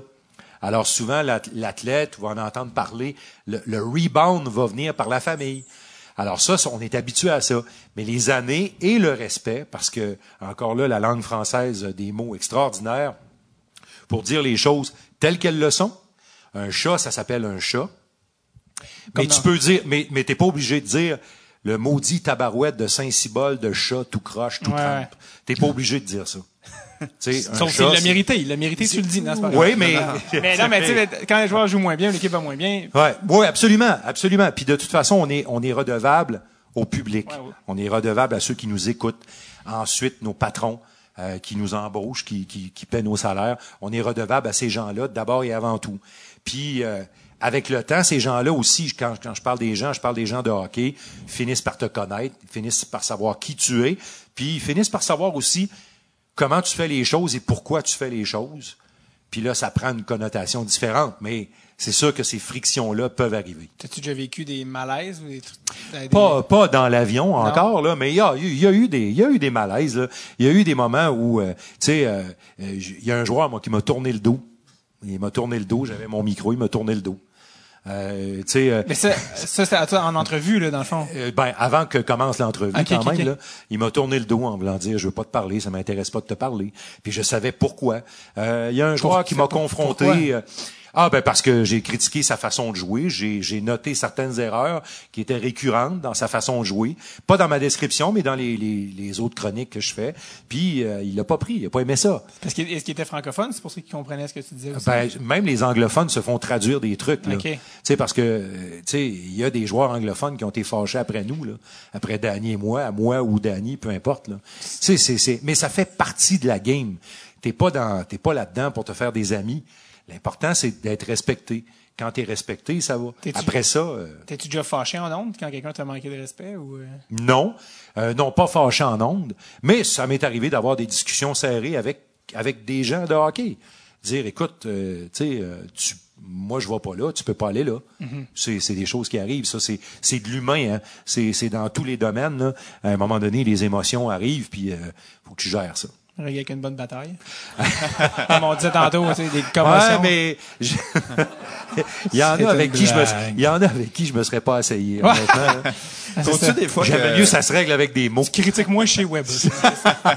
trouves-tu des fois que ça, ça va trop loin, tu sais, à quel point les gens dans les lignes ouvertes puis tout ça analysent et suranalysent et surcommandent? Des fois, est-ce que toi-même t'es comme, hey, on s'en fout, on passe au prochain match. Ben, je- moi, je, je- moi, je trouve ça formidable pour notre business. Ça, que, que, que les gens soient passionnés, tu sais, honnêtement, là.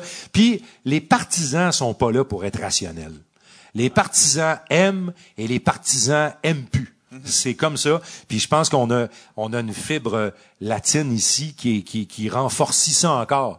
Tu sais, on aime en tabarouette, nous autres. Puis là, quand on se met à moins aimer, là, on aime, on aime pas fort, là, tu sais, aussi, là.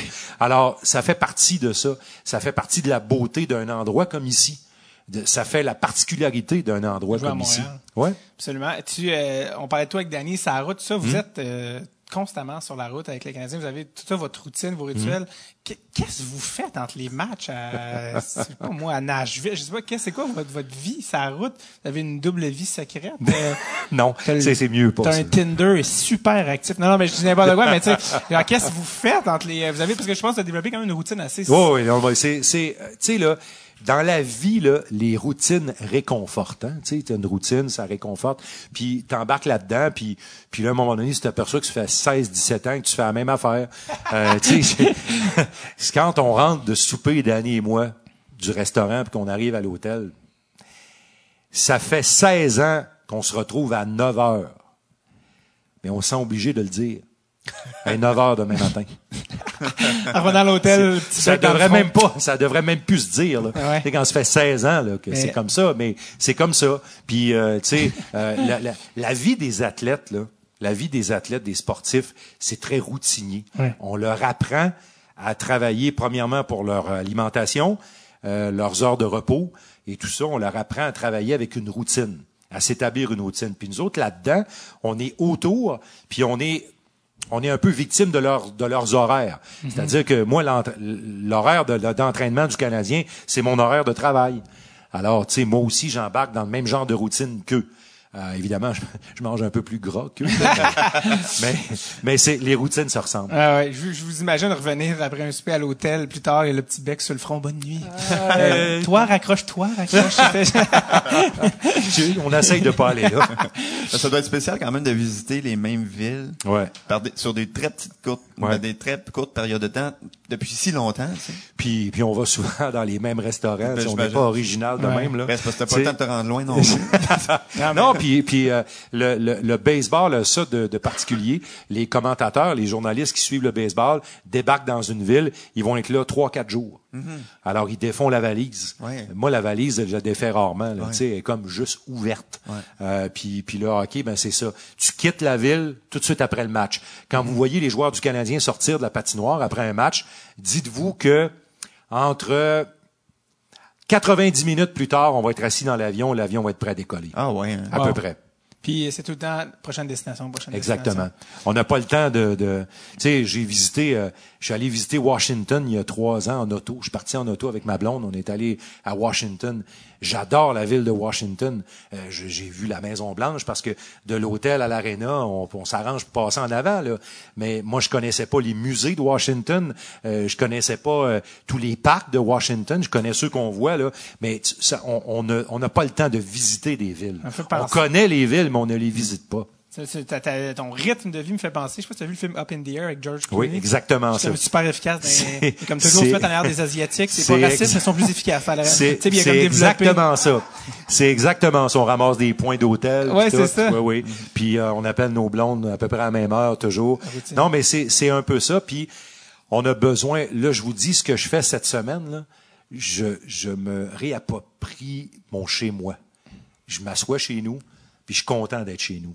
Tu sais, je, je, je, mon salon, mes affaires, ma cuisine, mes, tu sais, puis quand on, on voyage beaucoup dans la vie, les gens qui sont dans le domaine du spectacle, qui font de la tournée, euh, ils ont besoin. Sauf qu'une tournée, ça peut durer deux, trois ans, quatre ans quand t'es bien, bien populaire. Nous autres, la tournée, ça fait 16 ans qu'elle dure. Là.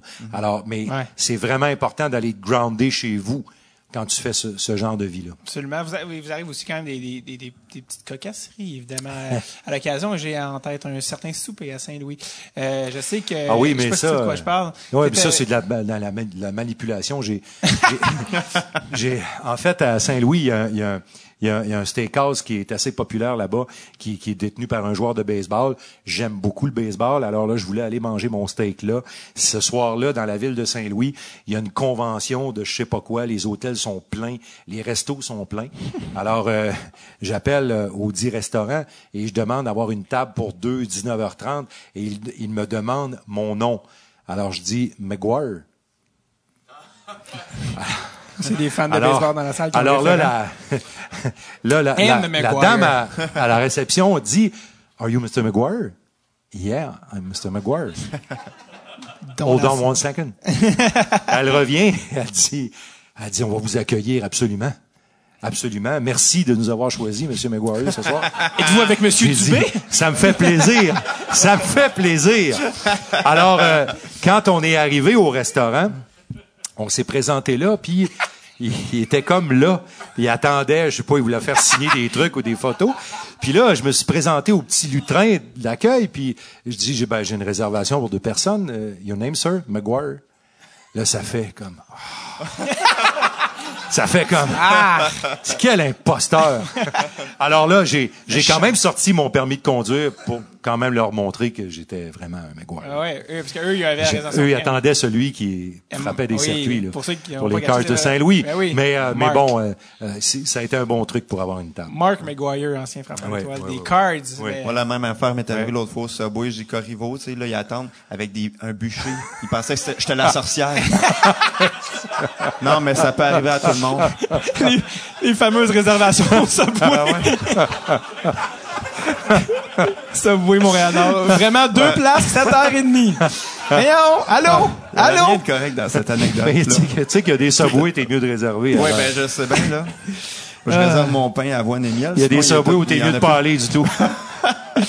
Euh, qu'est-ce qu'on, euh, je vais te demander parce que tu connais, tu connais Danny mieux que tout le monde. Qu'est-ce qu'on sait pas de Danny Dubé?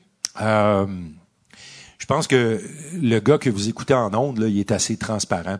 Euh, Danny est très euh, euh, méthodique euh, dans ses affaires, son approche. euh, c'est quelqu'un d'extrêmement discipliné. euh, dans son alimentation, dans ses habitudes de vie, Euh, c'est quelqu'un qui est très systématique. C'est un coach. hein. Alors, euh, il, il pense puis il découpe aussi, il découpe sa vie comme un coach. Euh, mais c'est quelqu'un. Euh, euh, je- oui, ah, absolument, absolument.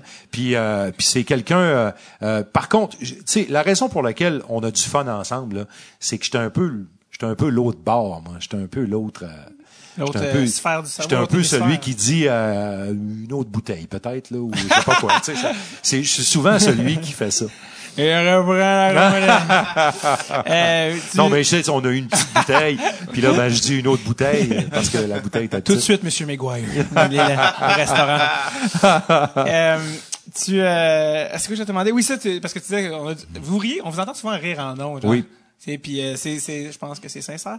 Puis euh, vous avez C'est sincère. Vous avez eu votre, vous en avez souvent des fourrés. là. C'est tout le temps drôle aussi de vous entendre rire. là. Ouais.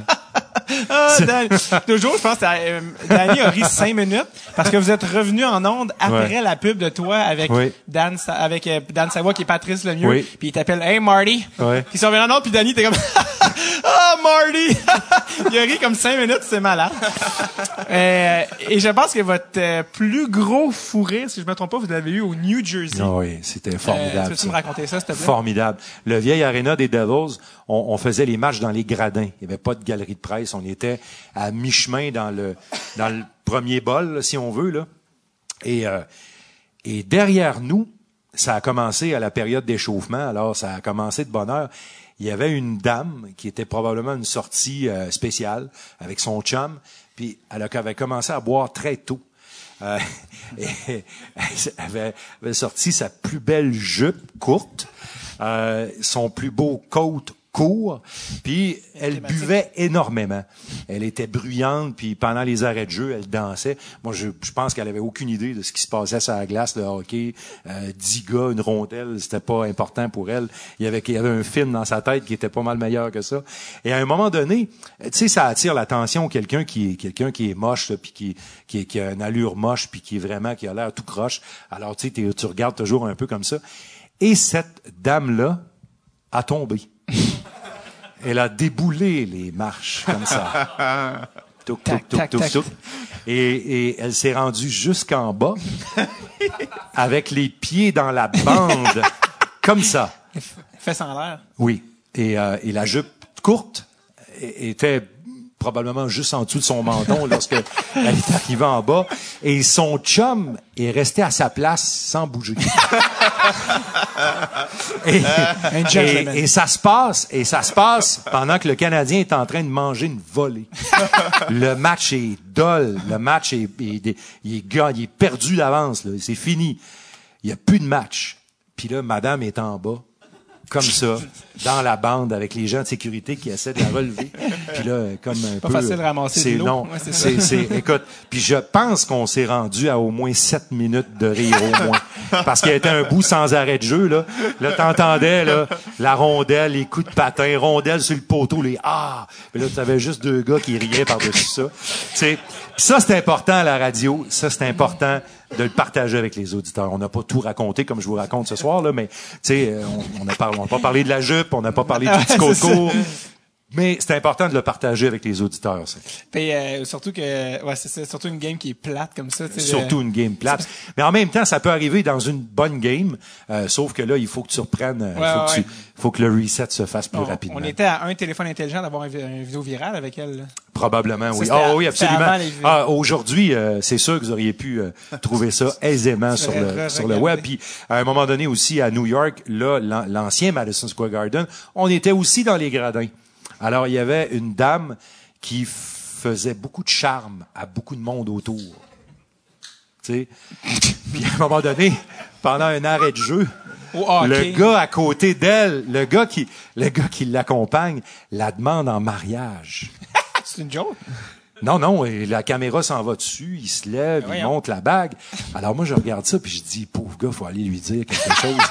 il va, il va partager sa vie avec cette femme-là. Puis je pense qu'elle est pas vraiment intéressée à lui, mais euh, on n'est jamais lui en parler. Mais c'est le genre de choses qui, c'est genre de choses qui arrivent euh, quand on était dans les gradins comme ça. C'est euh, New York est une faune assez particulière. Et euh, New York, New York, le Rangers, tu veux dire? Oui, Ouais, c'est oui. ça. Long Island, Oui. plus normal. Long Island, c'est plus tranquille. Ouais, c'est ça. C'est plus tranquille. Euh, je vais te demander, c'est euh, ah oui, c'est ça, c'est parce que tu fais tu fais beaucoup d'affaires radio aussi, tu fais des chroniques, Ouais. Euh, tout ça. Tu es beaucoup sur la route, tu fais beaucoup de segments au téléphone. Oui. Puis là, c'est plus légal de parler avec euh, le téléphone dans les dans les Non. dans les mains. Euh, mais des fois, c'est arrivé euh, où tu t'es fait arrêter, mais Oui. tu baissais pas la fenêtre au policier parce que tu étais en onde. Et euh, est-ce que ça t'es avec tes filles? J'ai fait ça une fois. Ok. J'ai fait ça une fois, je vous le jure. J'ai fait ça une fois. Et c'est il y a longtemps, euh, parce qu'on commençait à conscientiser les gens pour le cellulaire. Euh, mais c'était, si ma mémoire est bonne, c'était pas encore complètement illégal, où il y avait peut-être une amende là, qui était euh, minime, puis il y avait pas de, de, de points à enlever à ce moment-là. Et je m'en souviens très bien parce que c'est la veille du rachat du Canadien par la famille Molson. Oh. Et j'étais pas en onde, j'étais au téléphone avec une personne qui était tout près d'une salle de réunion où tout ça est en train d'arriver. Alors, j'ai dit, j'attendais un retour d'appel pour valider des informations.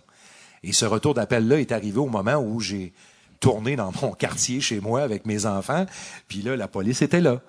Alors, j'ai dit, bon, j'ai fini ma conversation, puis le policier a dit, euh, finis-la ta conversation. J'ai fini ma conversation. Là, j'ai expliqué au policier candidement, j'ai dit, voici, le Canadien sera vendu demain. Alors, le policier me regarde. Ah oui? Sérieux, Oh, le gros? Demain. Puis là, mais il dit, vous avez pas le droit d'avoir votre cellulaire quand même. Je le sais, mais j'ai dit quand même, le Canadien va être vendu demain. Alors, C'est quoi que tu comprends pas? alors, je donnerai pas le nom de la municipalité pour Ouais, pas que le policier se sente mal, mais le policier m'a dit, hey, à qui, à qui, à qui? Alors, euh, alors c'est ça. Puis j'ai, j'ai quand même essayé de dire à mes filles, euh, faites pas ça, s'il vous plaît. Ah, c'est ça. C'est drôle quand même, le- de- de- un enfant qui doit sortir du policier. Il, il ferait- en ce moment, il a un téléphone très important, juste deux minutes. Euh, D'ailleurs, d'ailleurs, t'es- t'es- t'es- c'est drôle parce que j'en ai, j'ai été témoin d'une parce que on- quand on s'est parlé au téléphone, t'étais là, mais t'as une Oui. commande à l'auto, Tim Horton, extrêmement précise. C'est toujours la même phrase. De Ouais. toute façon, j'ai parlé des routines tantôt, hein, c'est toujours ça. T'as ta catchphrase au, au, Oui, oui, absolument. au, drive-thru. C'est un grand café, deux laits, couvercle bombé, verre pas trop plein. Ça a le mérite d'être clair. C'est ça qui est C'est, comme ça. Mais quand tu disais couvercle bombé, je pensais que c'était une joke. Mais non, Non, c'est parce qu'il y a un couvercle. Oui, parce qu'un couvercle bombé, ça cochonne pas les consoles de voiture. OK. Et un verre trop plein, quand tu mets les freins, le café revole pas partout. Puis, le, dans le fond, c'est. C'est juste ça. Puis avec le verre. Est-ce qu'ils t'ont déjà dit quoi? Ils t'ont dit- Puis là, là t'arrives à, t'arrives à la fenêtre, puis j'en ai-tu assez enlevé? Il a ses doigts, ça brûle! ils ont, ils ont, ils ont, ils ont l'impression de te passer un sapin, tu sais, sont là. Ouais. Lui, il a demandé qu'on y en passe une vitre, tu sais. si Alors, traînez- c'est ça. Si vous traînez dans un Tim Hortons et que vous entendez. Oui, oui, oui, oui. Pas trop plein, café bombé. Ouais. Ça, Mais euh, comme je vais toujours au même Tim Horton, Ouais, je pense qu'ils sont, ils ils s'y attendent maintenant. Tu vas plus, tu vas pas aux, aux États-Unis. Non, t'as pas de commande à l'auto aux Non, États-Unis. non, non, non. Euh, oui, c'est ça, parce qu'on parlait, j'ai, parce que j'ai une amie commune avec une de tes filles. Oui. T'as des jumelles en plus. euh, Oui. euh, et puis, euh, elle me racontait que, bon, son père étant Martin McGuire, elle avait la chance d'avoir, à l'occasion, euh, l'opportunité d'aller voir des matchs au Canadien Hmm. Oui. quand elle commençait à avoir des petits chums. Mais euh, tu avais une technique euh, de surveillance plutôt euh, précise. Est-ce que tu sais de quoi je parle? Oui.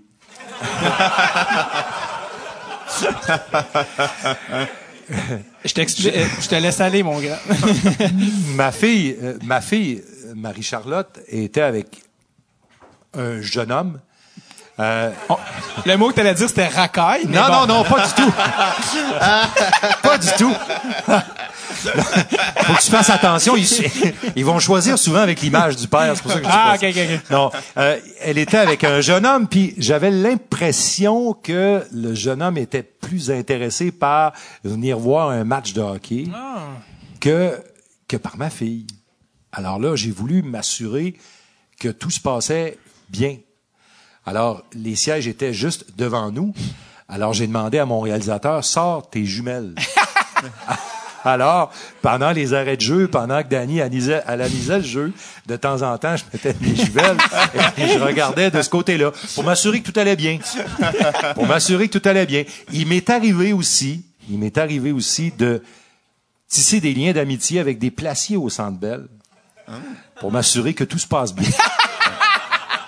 C'est pas de, c'est pas à, à propos des copains là, c'était pour mes filles entre autres là, puis elles étaient jeunes un peu là, tu sais, Ouais. puis elles m'accompagnaient parfois, puis là je voulais m'assurer que tout se passait bien, alors euh, je demandais à ce qu'un placier euh, Hey, euh, jette un œil. Ouais, ça. Voilà. Tiens-le par la nuque, le petit. Ouais. la main. Mais je suis pas comme ça. euh, Non, je suis non, je comprends. Mais c'est juste vraiment drôle, le- le- l'image de toi pendant que Danny parle. En effet, belle reprise. Tu sais, on sait pas du tout, Et attends, En fait, c'est euh, bon point, hein, bon point. Ah ouais, c'est ça. Comment tu vérifiais que le petit chum était pas là juste pour la game, mais qu'il était là aussi pour ta fille? Est-ce que c'était comme, ah, ok, là, il y a le bras autour. du coup, il a donné un petit bec, ok, Moi, je pour me vrai. disais, je me disais, je me disais, s'ils s'en vont sur le tableau indicateur pour le Kiss Cam, c'est le dernier match de hockey qu'il va voir de. Non, non, c'est une blague. C'est, c'est, c'est vraiment On une blague, voit, là, mais on voit le laser rouge sur lui pendant la question. Voyons. Voyons. c'est, c'est vraiment une blague, là. J'ai, euh, mais, mais, euh, c'est, c'est- oui, c'est arrivé une fois que j'ai fait de la surveillance parentale. Ton père, c'est à peu près où qui travaille là-bas? C'est le monsieur avec les jumelles? Oui, c'est lui. C'était probablement pas plus subtil que ça, d'ailleurs. Je me mets à la place du petit gars, puis je me dis, non, mais tabarouette. Puis y a-tu du temps à perdre, lui? T'as un kid de 13 ans, c'est malade. Euh, t'as, t'as, t'as une image, tu sais, t'as, t'as un gars très articulé, t'as une image très, euh, je sais pas comment dire, très euh, cla- classe. Tu sais, t'as un gars qui, est- qui est articulé, qui est propre de sa personne. Ça sonne bizarre du même. Ouais, J'essaie autant que possible. c'est C'est la grâce que je me souhaite. c'est- c'est- C'est- C'est parce que je l'avais, je l'ai dit, c'est comme si tu portais pas de couche, tu sais, c'est quand c'était weird, là, j'ai dit, c'est pas ça que je veux dire. Mais, euh, mais t'as un côté, un, t'as un côté funky. Ouais. Euh, apparemment, t'es un gros fan du groupe Kiss. Eh oui, hein. C'est, c'est leur dernière tournée. Là. Oui, je C'est sais. quand même, là. Je vais être là. Parce qu'ils sont venus, Je puis ils reviennent, tu vas Ils sont là. venus, puis j'étais pas là. Canadiens mois étaient sur la route. Ouais, puis mois d'août, puis tu y vas. Et je y vais, c'est sûr. Ils viennent Je tous au centre belle? Ouais, ouais, c'est ça. Fait, toi, Non, tu peux mais je- quand même avoir des bons Sa fille va le surveiller avec des Je jumelles. les ai payés. Ah ouais? Ok. ben. non, non, mais euh, sérieusement, euh, puis je, je fais une longue histoire courte avec ça. Euh, tu sais, les, les groupes rock, quand on était jeune, on les voit, on, les voyait sur des revues, on voyait des photos, on écoutait les disques, on regardait les pochettes comme ça, comme ça, comme ça, comme ça. Euh, Il y avait une pochette dans laquelle le disque rentrait, on regardait cette pochette-là aussi en papier et tout ça. Il y avait comme une fascination derrière ça. Puis ce groupe-là, pour moi, était fascinant. Alors, euh, c'est ça. Je vais C'est aller quoi guérir ma... Parce que ma- tu sais, t'es comme le gars le plus straight, et ça, puis là, le maquillage, le sang, là, ah, Je, je sais pas, euh, peut-être qu'il y a un côté de moi qui, Un petit peu funky. qui, Parce que qui t'as- est satisfait par ça, j'ai Ah aucune oui. idée. le dark, le- le- ton côté sucré, mais le, le, t'allais pas juste voir Kiss, tu te maquillais? Non. Quoi? Ben, en fait, en fait, j'ai fait ça une fois pour l'Halloween, Ah, mais tu sais, c'est comme je voudrais pas en parler. Alors, tu sais, d'autres questions? mais je t'allais te demander, t'es lequel? T'es lequel? Les Moi, j'aimais le guitariste. J'aimais le guitariste. Euh, Ace Frehley? c'est Ace? Frehley, qui Ouais. n'est plus Ace Frehley. Oui, qui est plus. Ah, qui reviennent avec. Ils ont mis la même perruque sur la tête, mais c'est plus lui. Non, c'est ça. Ne vous faites pas berner. Il connaît ses, il connaît ses classiques. Oui. C'est quoi ton, c'était quoi ton album de Kiss? Oh, aïe, aïe. Euh, Avais-tu un album? hein? J'aimais les, les, les live, les, les pièces Ouais, live. C'est un groupe qui livre bien live. Et tu as déjà vu en show? Je- oui, ben il y a, là, il y a fois. très longtemps, là, il y a très très longtemps, j'étais adolescent là. OK. Euh, mais mais euh, bon, je vais aller les revoir euh, Pour la, pour la dernière pour la fois. dernière fois. Je trouve ça malade de toi démaquillé qui c'est ça. Moi je voulais que cette image là dans ma tête. Euh, ouais, c'est ça, on a euh, on, on s'en vient vers la fin tranquillement mais je, je voulais quand même parler de baseball parce que t'es un Oui. de chance à ça mais t'es un, un geek de baseball, t'es un. J'adore, j'adore le baseball. Et on en est à un point où euh, le baseball ben c'est vraiment dans l'air du temps là, je veux dire j'ai Oui. le- ah, certains disent que c'est plus une question de si mais bien de quand. Tu- Je pense, je pense aussi, je vrai, pense aussi, je pense aussi la démarche est très sérieuse et les gens qui sont derrière le projet ont de l'argent pour le réaliser le projet. Euh, puis, puis honnêtement, j'ai déjà mes trois autres partenaires pour avoir mes billets sur la ligne du troisième but. on- je qui- suis prêt. Qui sont-ils? On les connaît-tu? Je peux pas nommer les gens, le- les gens de, les noms de ces gens-là, mais j'ai, c'est des Danny amis, Dubé. là, tu sais. Non, Danny aime pas le baseball. Je l'ai traîné là une couple de fois, là, Ah tu sais, ouais? mais j'ai presque traîné de force, là. Ah ouais? Alors, euh, puis tu sais, il aime pas la pizza, les hot dogs, alors bon. Est-ce que tu commentes Bon, Danny. Ben, Euh, tu commenterais-tu? Est-ce que tu aimerais ça commenter du baseball? J'adorerais ça juste pour vivre l'expérience. Il y a une fois, euh, Jacques Doucet euh, m'avait invité. On a je- malheureusement pas pu le faire parce que Jacques a fait les matchs des capitales de Québec pendant un petit bout de temps à la radio, euh, après évidemment le départ des expos. Puis Jacques m'avait dit, j'aimerais ça que tu viennes faire un match avec moi. Puis j'étais tellement déçu que ça n'avait pas fonctionné parce que le timing n'était pas bon. Ah, ok, t'es- Euh, mais j'aurais aimé euh, faire un match avec Jacques.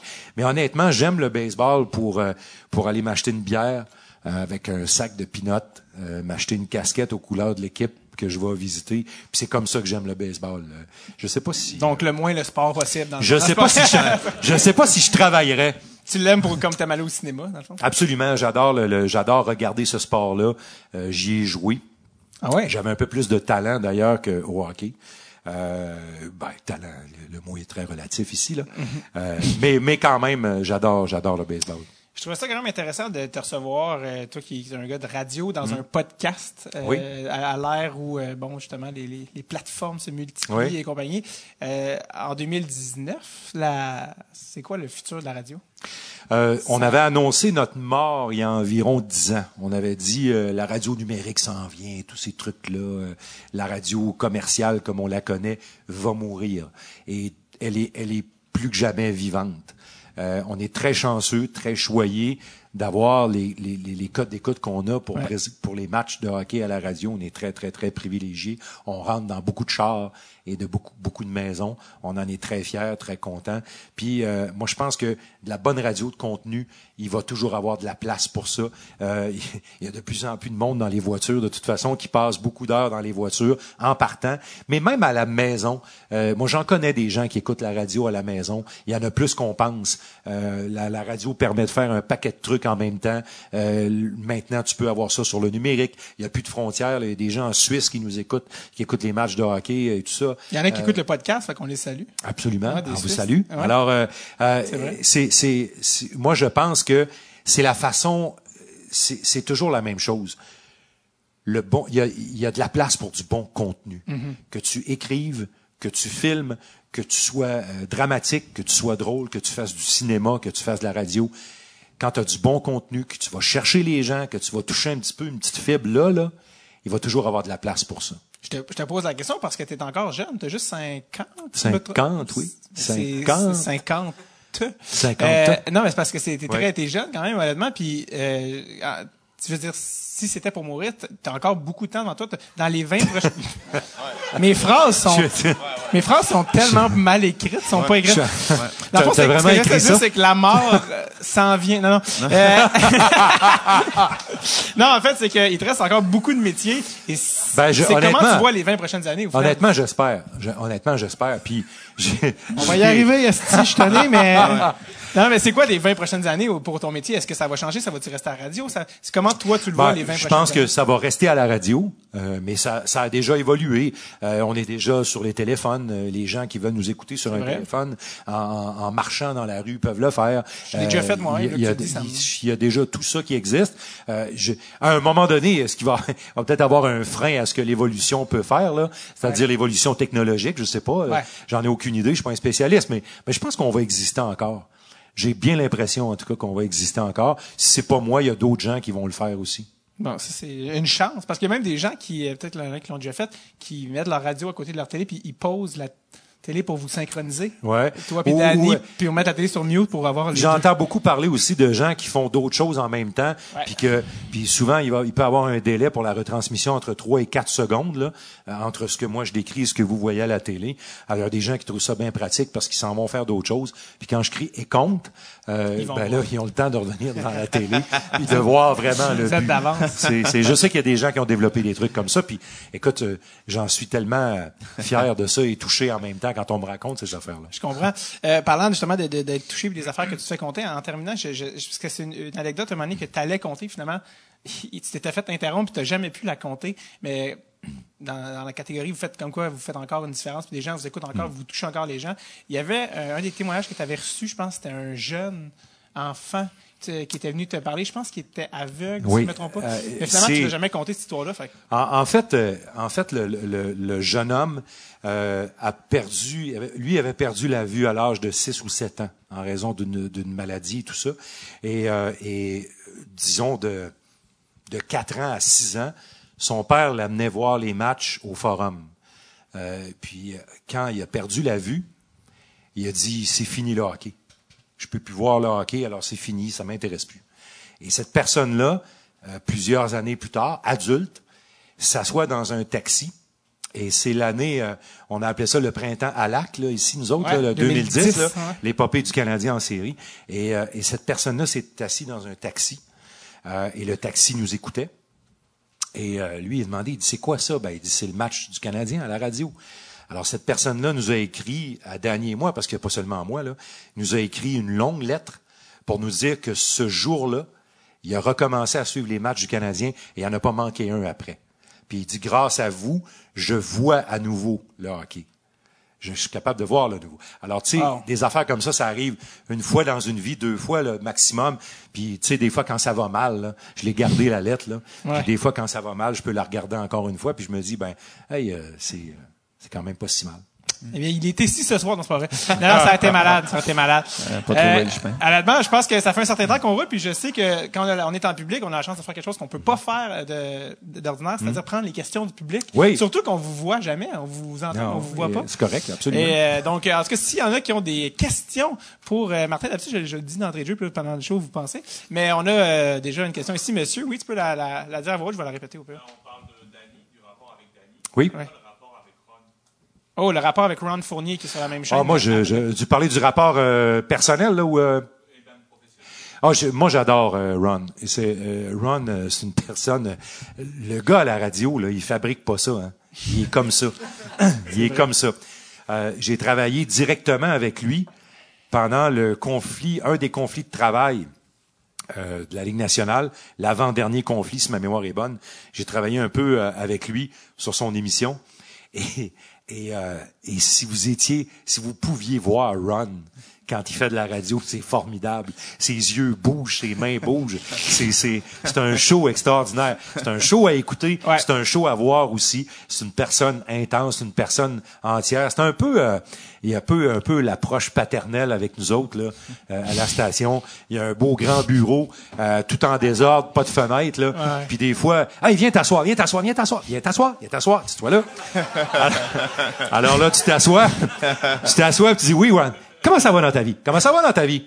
Alors là, ça part et tout ça, mais euh, Ron est, est une personne très généreuse. Il l'est avec ses auditeurs et il l'est aussi avec euh, avec ses collègues de travail. On dirait que c'est le Denise Filiatro du sport. Je, Assis-toi ça- je, ça- co- je connais pas Madame euh, Filiatro, mais, mais je connais Ron, ça, je peux te le Ouais. dire. Ouais, J'étais allé à son émission, puis euh, ah, il est trop drôle. Euh, Faites voir, faites voir le bureau, faites voir le bureau, faites voir. Ouais, euh, tu sais, connais, faut vraiment que tu viennes au podcast, puis ça, sa face de, je vais pas te cacher que je m'en crisse. Tu sais, il est vraiment genre, tu sais, genre vraiment, c'est comme, hey, non, non, j'irai pas. Euh, tu sais, une rondelle du podcast. Un jour, un jour, j'espère qu'il va se laisser convaincre. Un- on on- on lui Ouais, demande beaucoup pour écrire un livre là, sur sa vie. J'espère qu'il va se laisser convaincre un Ouais, jour, pour que les gens puissent connaître le gars que nous on connaît aussi. Puis ça, le livre, ça serait une chose, mais le livre audio de Ron. Et- formidable, oui, oui. Une petite portion vidéo Et en même si temps. ben, oh, ouais. ça garde réveillé, ça, de la caféine. C'est une Euh, personne que j'aime beaucoup. Ah oui, vraiment. Euh, D'autres questions, que ce soit pour Martin, ben, j'allais dire Julien. Les appendices ne reviendront pas à Télé-Québec décrochés, tout le monde. non, non, c'est pas vrai. c'est une blague. Chaque question que vous allez me poser va me faire de la peine. Donc, euh, oui, pas. on a monsieur ici, oui. Oui. Ouais. J'ai- Euh, oui, Ah oui, hein. euh, euh, oh oui, euh, un ou deux là.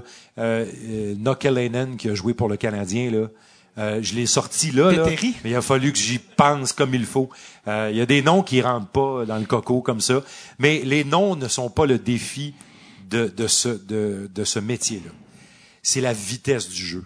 Puis je vous le dis vraiment Ah ouais? là, euh, entre les matchs qu'on faisait, disons en 2006-2007, et les matchs qu'on fait aujourd'hui, là, une équipe comme Tampa Bay qui contrôle bien la rondelle puis qui a un bon tempo dans son jeu, là, je vous jure qu'il faut avoir les yeux dans le bon trou. Ouais. Puis qu'après ces soirées-là, là, c'est ouf.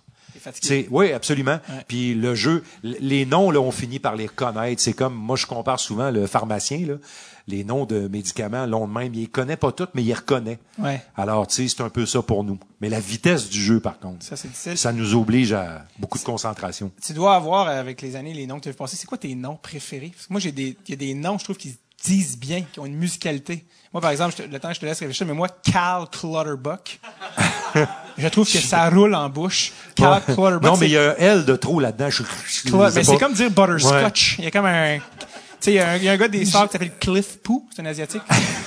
Cliff Poo. Puis je suis aussi très fan aussi des noms franco-anglo. Oui. Genre euh, Dalton Léveillé. Tout ça, pour un- dans un contexte humoristique. La- la- Évidemment, mais, La première journée à l'école, c'est plate, un nom de même, mais c'est une patinoire, c'est, c'est, c'est ah oui, c'est ça. T'en as-tu tous des noms ok. que c'est tes noms préférés à dire? Ah, je, il y en a qui sont le fun. On a parlé de Tatar. Ta- Tatar, il sort bien, Ouais. c'est le fun. C'est le fun. Tatar. Il est Euh, devenu un, ouais, T'as vu le vidéo virale? Oui, oui, absolument. Absolument.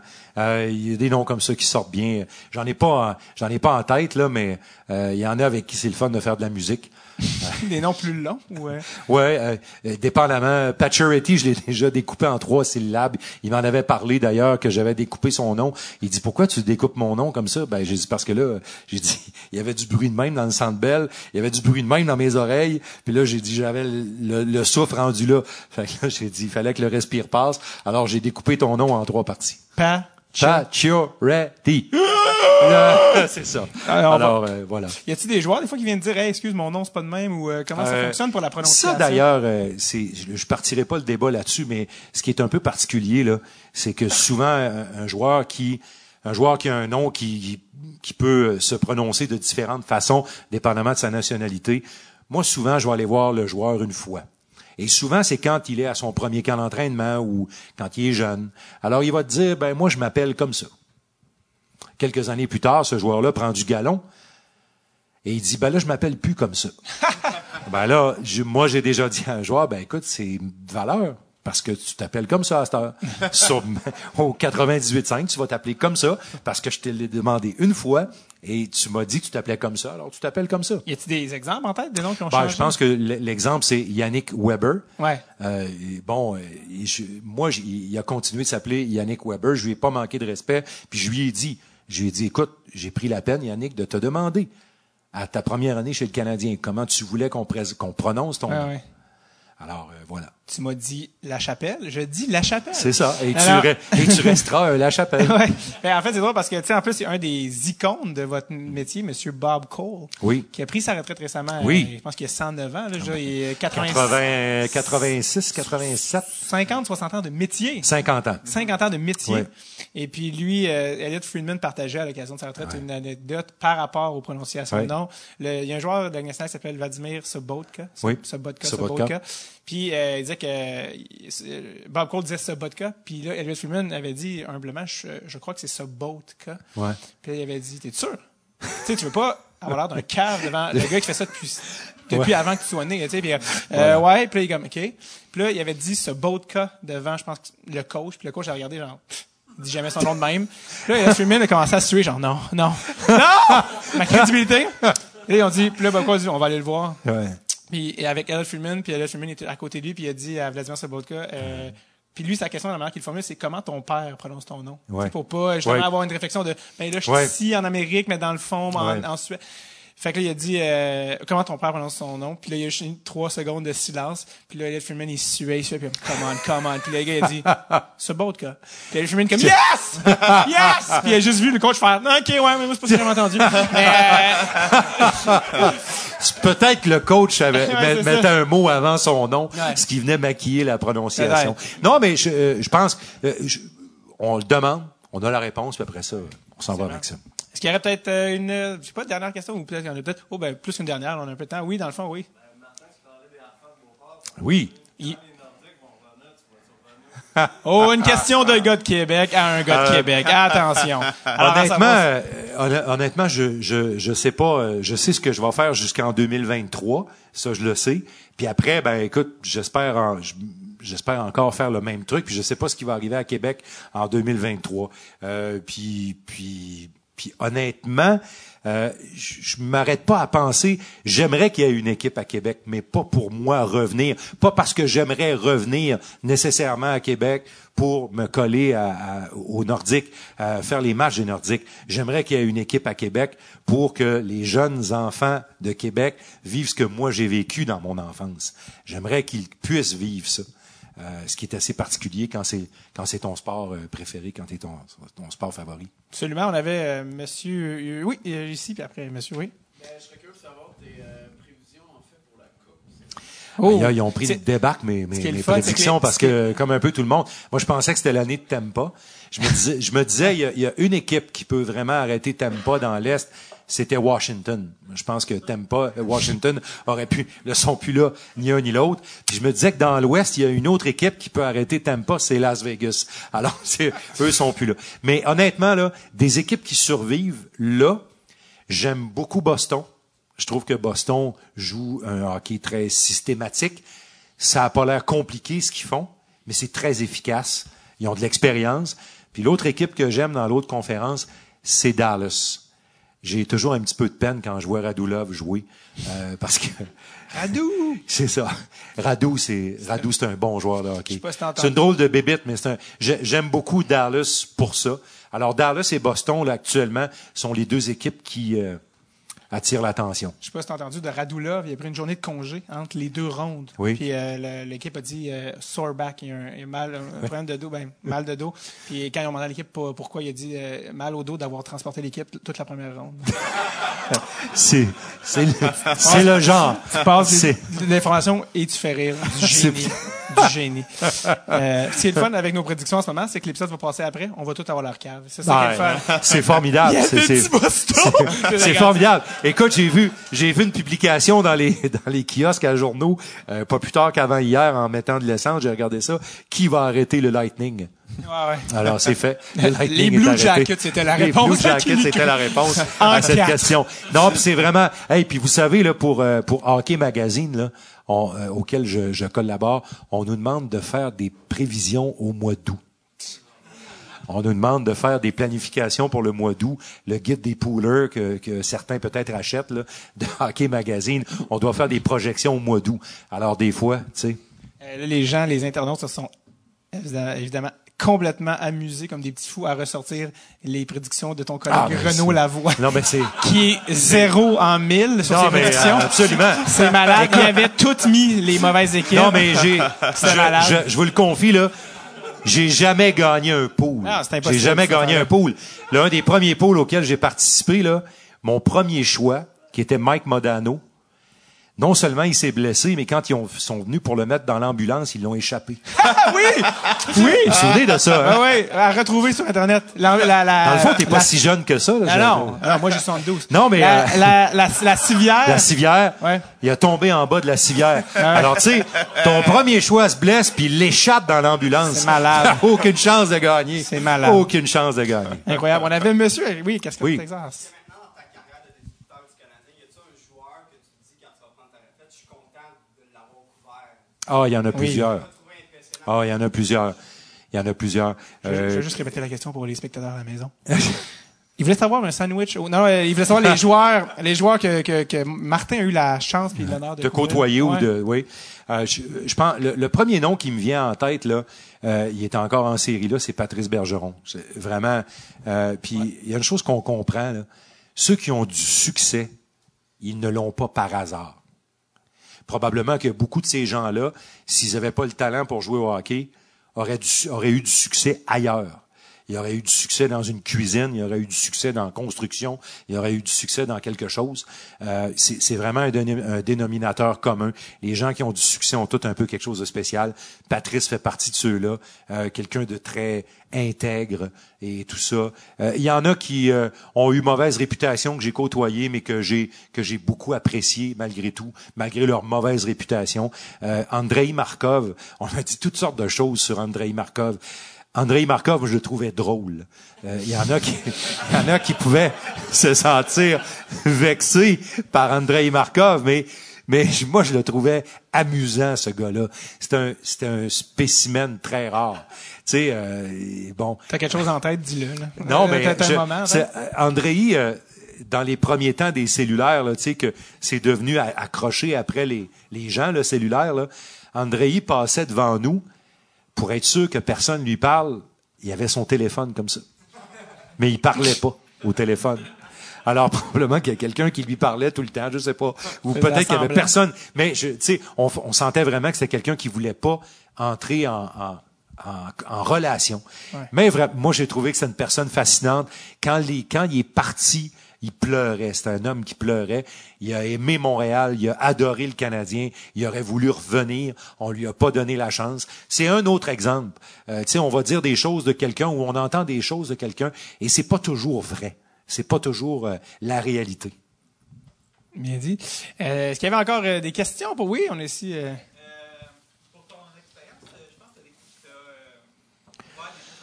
Oui. Oui. Ouais. Sochi, euh, Vancouver, en 2010. Puis j'ai fait deux, deux Olympiades, un Olympiade d'été, deux Olympiades d'été. Oui, voilà. Euh, oui, je veux savoir, euh, c'est quoi tes, tes- Qu'est-ce que tu as le plus aimé de cette expérience? euh? Euh, les Jeux olympiques, c'est spécial. Euh, c'est, c'est pour nous là, ça dure euh, 17-18 jours là. C'est, c'est très intense. On se couche euh, très tard le soir parce qu'on travaille tard, puis on se lève très tôt le matin. Euh, puis pendant les Jeux olympiques de Sochi, j'avais eu la brillante idée de auto-construire une maison aussi pendant ce temps-là. Alors, pendant- je parlais à des hommes de chantier assis dans mon lit en plein milieu de la nuit en Russie. Je parlais, je parlais à mon électricien, entre autres. C'était une parenthèse de, de vie privée. Euh, non, mais euh, c'est très intense, les Jeux olympiques. Puis euh, c'est grisant, euh, c'est, passionnant. Le match de la médaille d'or des filles contre les Américaines à Sochi. Euh, je l'ai vu comme spectateur. On avait une soirée de congé, je suis allé là. Moi, j'avais quasiment envie de pleurer. J'ai vu ces filles-là gagner. Là. Je voyais les dirigeants de Hockey Canada marcher comme ça, ta, ta, ta, puis les mains dans les poches. Ils étaient stressés, les cravates, tout, tout croche. Là. Ils avaient peur de perdre ce match-là. Puis j'ai dit à quelqu'un à côté de moi, j'ai dit, la 29 va s'en occuper du match. La 29, c'est, c'est Poulain. Euh, c'est notre Sidney Crosby chez les femmes. Et la 29 s'est occupée des Américaines ce soir-là. Je vous en parle, puis j'ai des, frissons un peu. Euh, j'ai couvert euh, notre ami Antoine Judoka, dont on parlait encore ce matin dans les journaux, quand il a battu un grand champion, tirage au sort, mauvais tirage au sort, tournoi de judo aux Olympiques de Londres, An- Antoine Valois-Fortier. Il tombe contre celui que personne ne veut affronter parce que c'est presque lui qui va avoir la médaille d'or. Il le bat. Il le bat. Lui, il sait même, il, sait pas ce qui est arrivé. La photo est, est extraordinaire parce que sur le, le tatami, il y a Antoine qui est couché comme ça. Il pleure parce que lui a gagné. Puis il y a le champion à côté qui est couché, il pleure parce qu'il a perdu. Ils sont tous les deux. La photo est extraordinaire. C'était sur tous les journaux de Londres le lendemain. On, on est vraiment chanceux de vivre des moments comme ça. Les Olympiques, entre autres, nous en offrent. Vancouver, le, le but de Crosby, euh, le but qui donne la victoire en prolongation. Il y a 12 entrevues à faire à Crosby avant de se rendre à moi. Il a parlé aux gars de la télé en, en anglais, en français, euh, au réseau canadien, au réseau américain. Il a parlé. Puis là, moi, j'étais au bout du serpentin. Là, je suis là. Qu'est-ce que je vais lui poser comme question? Euh, tu sais, il vient de bon. Là, il s'en vient, puis il s'en vient, puis il s'en vient, puis il est rendu là, puis je ne sais pas encore ce que je vais lui poser comme question, comment je vais l'aborder. Parce que moi, je veux avoir un peu d'émotion. Tu. Alors, je lui demande, euh, j'ai dit, est-ce que tu viens de réaliser ce que tu as fait? Réalises-tu ce que tu as fait? Il m'a regardé, puis il m'a dit. J'ai dit, là, il y a un million et demi de personnes dehors qui fêtent à cause de ton but. Là, j'ai vu qu'il a figé. Radiophoniquement, c'était pas très bon, là, mais, il y a comme eu un silence. Il y a comme eu un silence, mais j'ai vu dans ses yeux que, euh, tu sais, les, les champions, là, les grands, là, réalisent pas nécessairement toujours ce qu'ils font. Ils le font, ils accomplissent. Après ça, OK, hey, j'ai fait ça, moi. C'est ça, c'est ce qui est fascinant. Mais, euh, en Jeux olympiques, entre autres, c'est ça, ça amène ce- ces, trucs-là. Ouais, ces moments-là. euh, D'ailleurs, pour, euh, pour finir justement, puis comment mieux finir que justement ce but-là de Crosby, dont le, le descripteur en anglais avait fait une phrase qui est devenue célèbre. Sidney Crosby, the golden goal! C'est devenu euh, la phrase canadienne. Effectivement. Puis je pense, il disait, j'entendais récemment dire, j'étais même pas prévu, c'était Ouais. vraiment quelque chose. Non, non, absolument. sur le moment, mais The Golden Goal, Crosby. euh, 2010. Absolument. Martin, merci beaucoup. d'avoir Merci été de là. m'avoir Je invité. pensais qu'on allait faire une heure, ça fait une quarante, je pense Ah. qu'on fait. Bon. Fait que euh, c'est ça, respecte les affaires. Non. Non, merci, merci énormément d'avoir été Merci. là. Merci à vous autres. ça a été Merci un beaucoup. honneur. Merci. Euh,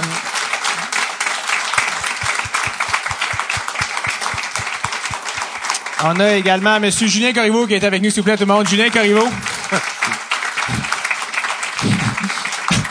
Ils ont enlevé le son de ton micro, j'aime ça.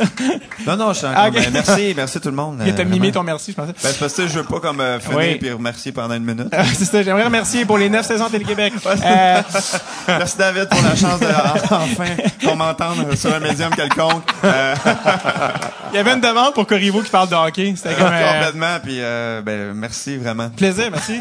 Euh, on a... Euh, T'as-tu quelque chose à plugger, by the way? J'ai quelque chose à plugger? T'as pas de show, quelque chose, non? Euh, crime, j'ai pas grand chose ces temps-ci. Ben, dépourvu. euh, je tourne dans, dans une nouvelle émission, C'est vrai? euh, ouais, euh, ben, une série qui va s'appeler Sylvain Rénov, euh, basée sur euh, la web Oui. série. Euh, fait que je, je vais être là-dedans, on tourne ça cet été. Euh, sinon, euh, je vais être là à Comédia, euh, faire mon spectacle avec Jean-François Provençal cet été au Yes. mois d'août. T'as une soirée aussi végétalienne. Oui, c'est ça, mais la, la saison est finie. Oui, là, mais l'année prochaine, quand ça va ben passer. ouais, quand je reviendrai à l'antidote, euh, c'est une soirée mensuelle. Venez manger des, des, des faux burgers, puis juste des menteries. Et besoin- euh, après ça, rigoler un peu. Exactement. On a eu également aussi à la console M. Jean-Philippe Levac, euh, mesdames et messieurs. C'est à cause, oui, c'est- à cause de lui qu'on euh, vous pouvez écouter l'épisode euh, si vous n'étiez pas ici et Blast Away! Exactement. Euh, on a également ici Producer Tom qui s'occupe euh, de vous, qui sait vous accueillir à la porte. Et sa future femme, Alexandra, qui vous a servi de la bière, s'occupe de tout.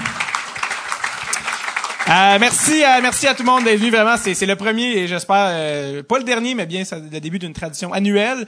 Euh, on a plein en plus d'anciens ou d'anciens invités qui sont là dans la salle. On a Sylvain Taillandier qui est là. Merci, tu peux te lever, Sylvain, quand même. Euh, Sylvain Taillandier, mesdames et messieurs qui est euh, journaliste français. On a fait un épisode avec lui en France l'année dernière. Il nous a amené au président de la Fédération euh, française de hockey sur glace, qui est évidemment un gars de Trois-Rivières. Oui, Euh, absolument. Ouais, et on a évidemment Marc-Antoine Godin aussi de The Athletic qui est là, exactement. Merci Marc-Antoine. Merci. Merci vraiment à tous les invités qui ont la générosité de venir. Puis aujourd'hui, c'était Martin. Martin, merci encore. Merci d'être la voix des Canadiens, de nous faire vivre avec émotion euh, les matchs à la radio. Et euh, je te souhaite le mot Cambronne. Vini Gambini.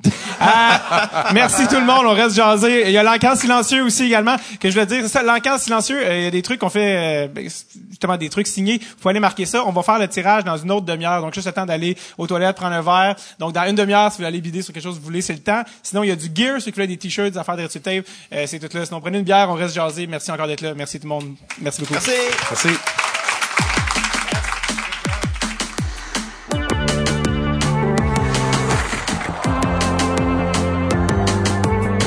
Un énorme merci à Martin McGuire et Julien Corriveau d'être venu au Party de Retro Tape. Ça a été un épisode tellement le fun. Merci à tout le monde qui sont venus. Vous avez fait ce- cet épisode-là, un épisode haut en énergie et très, très, très plaisant.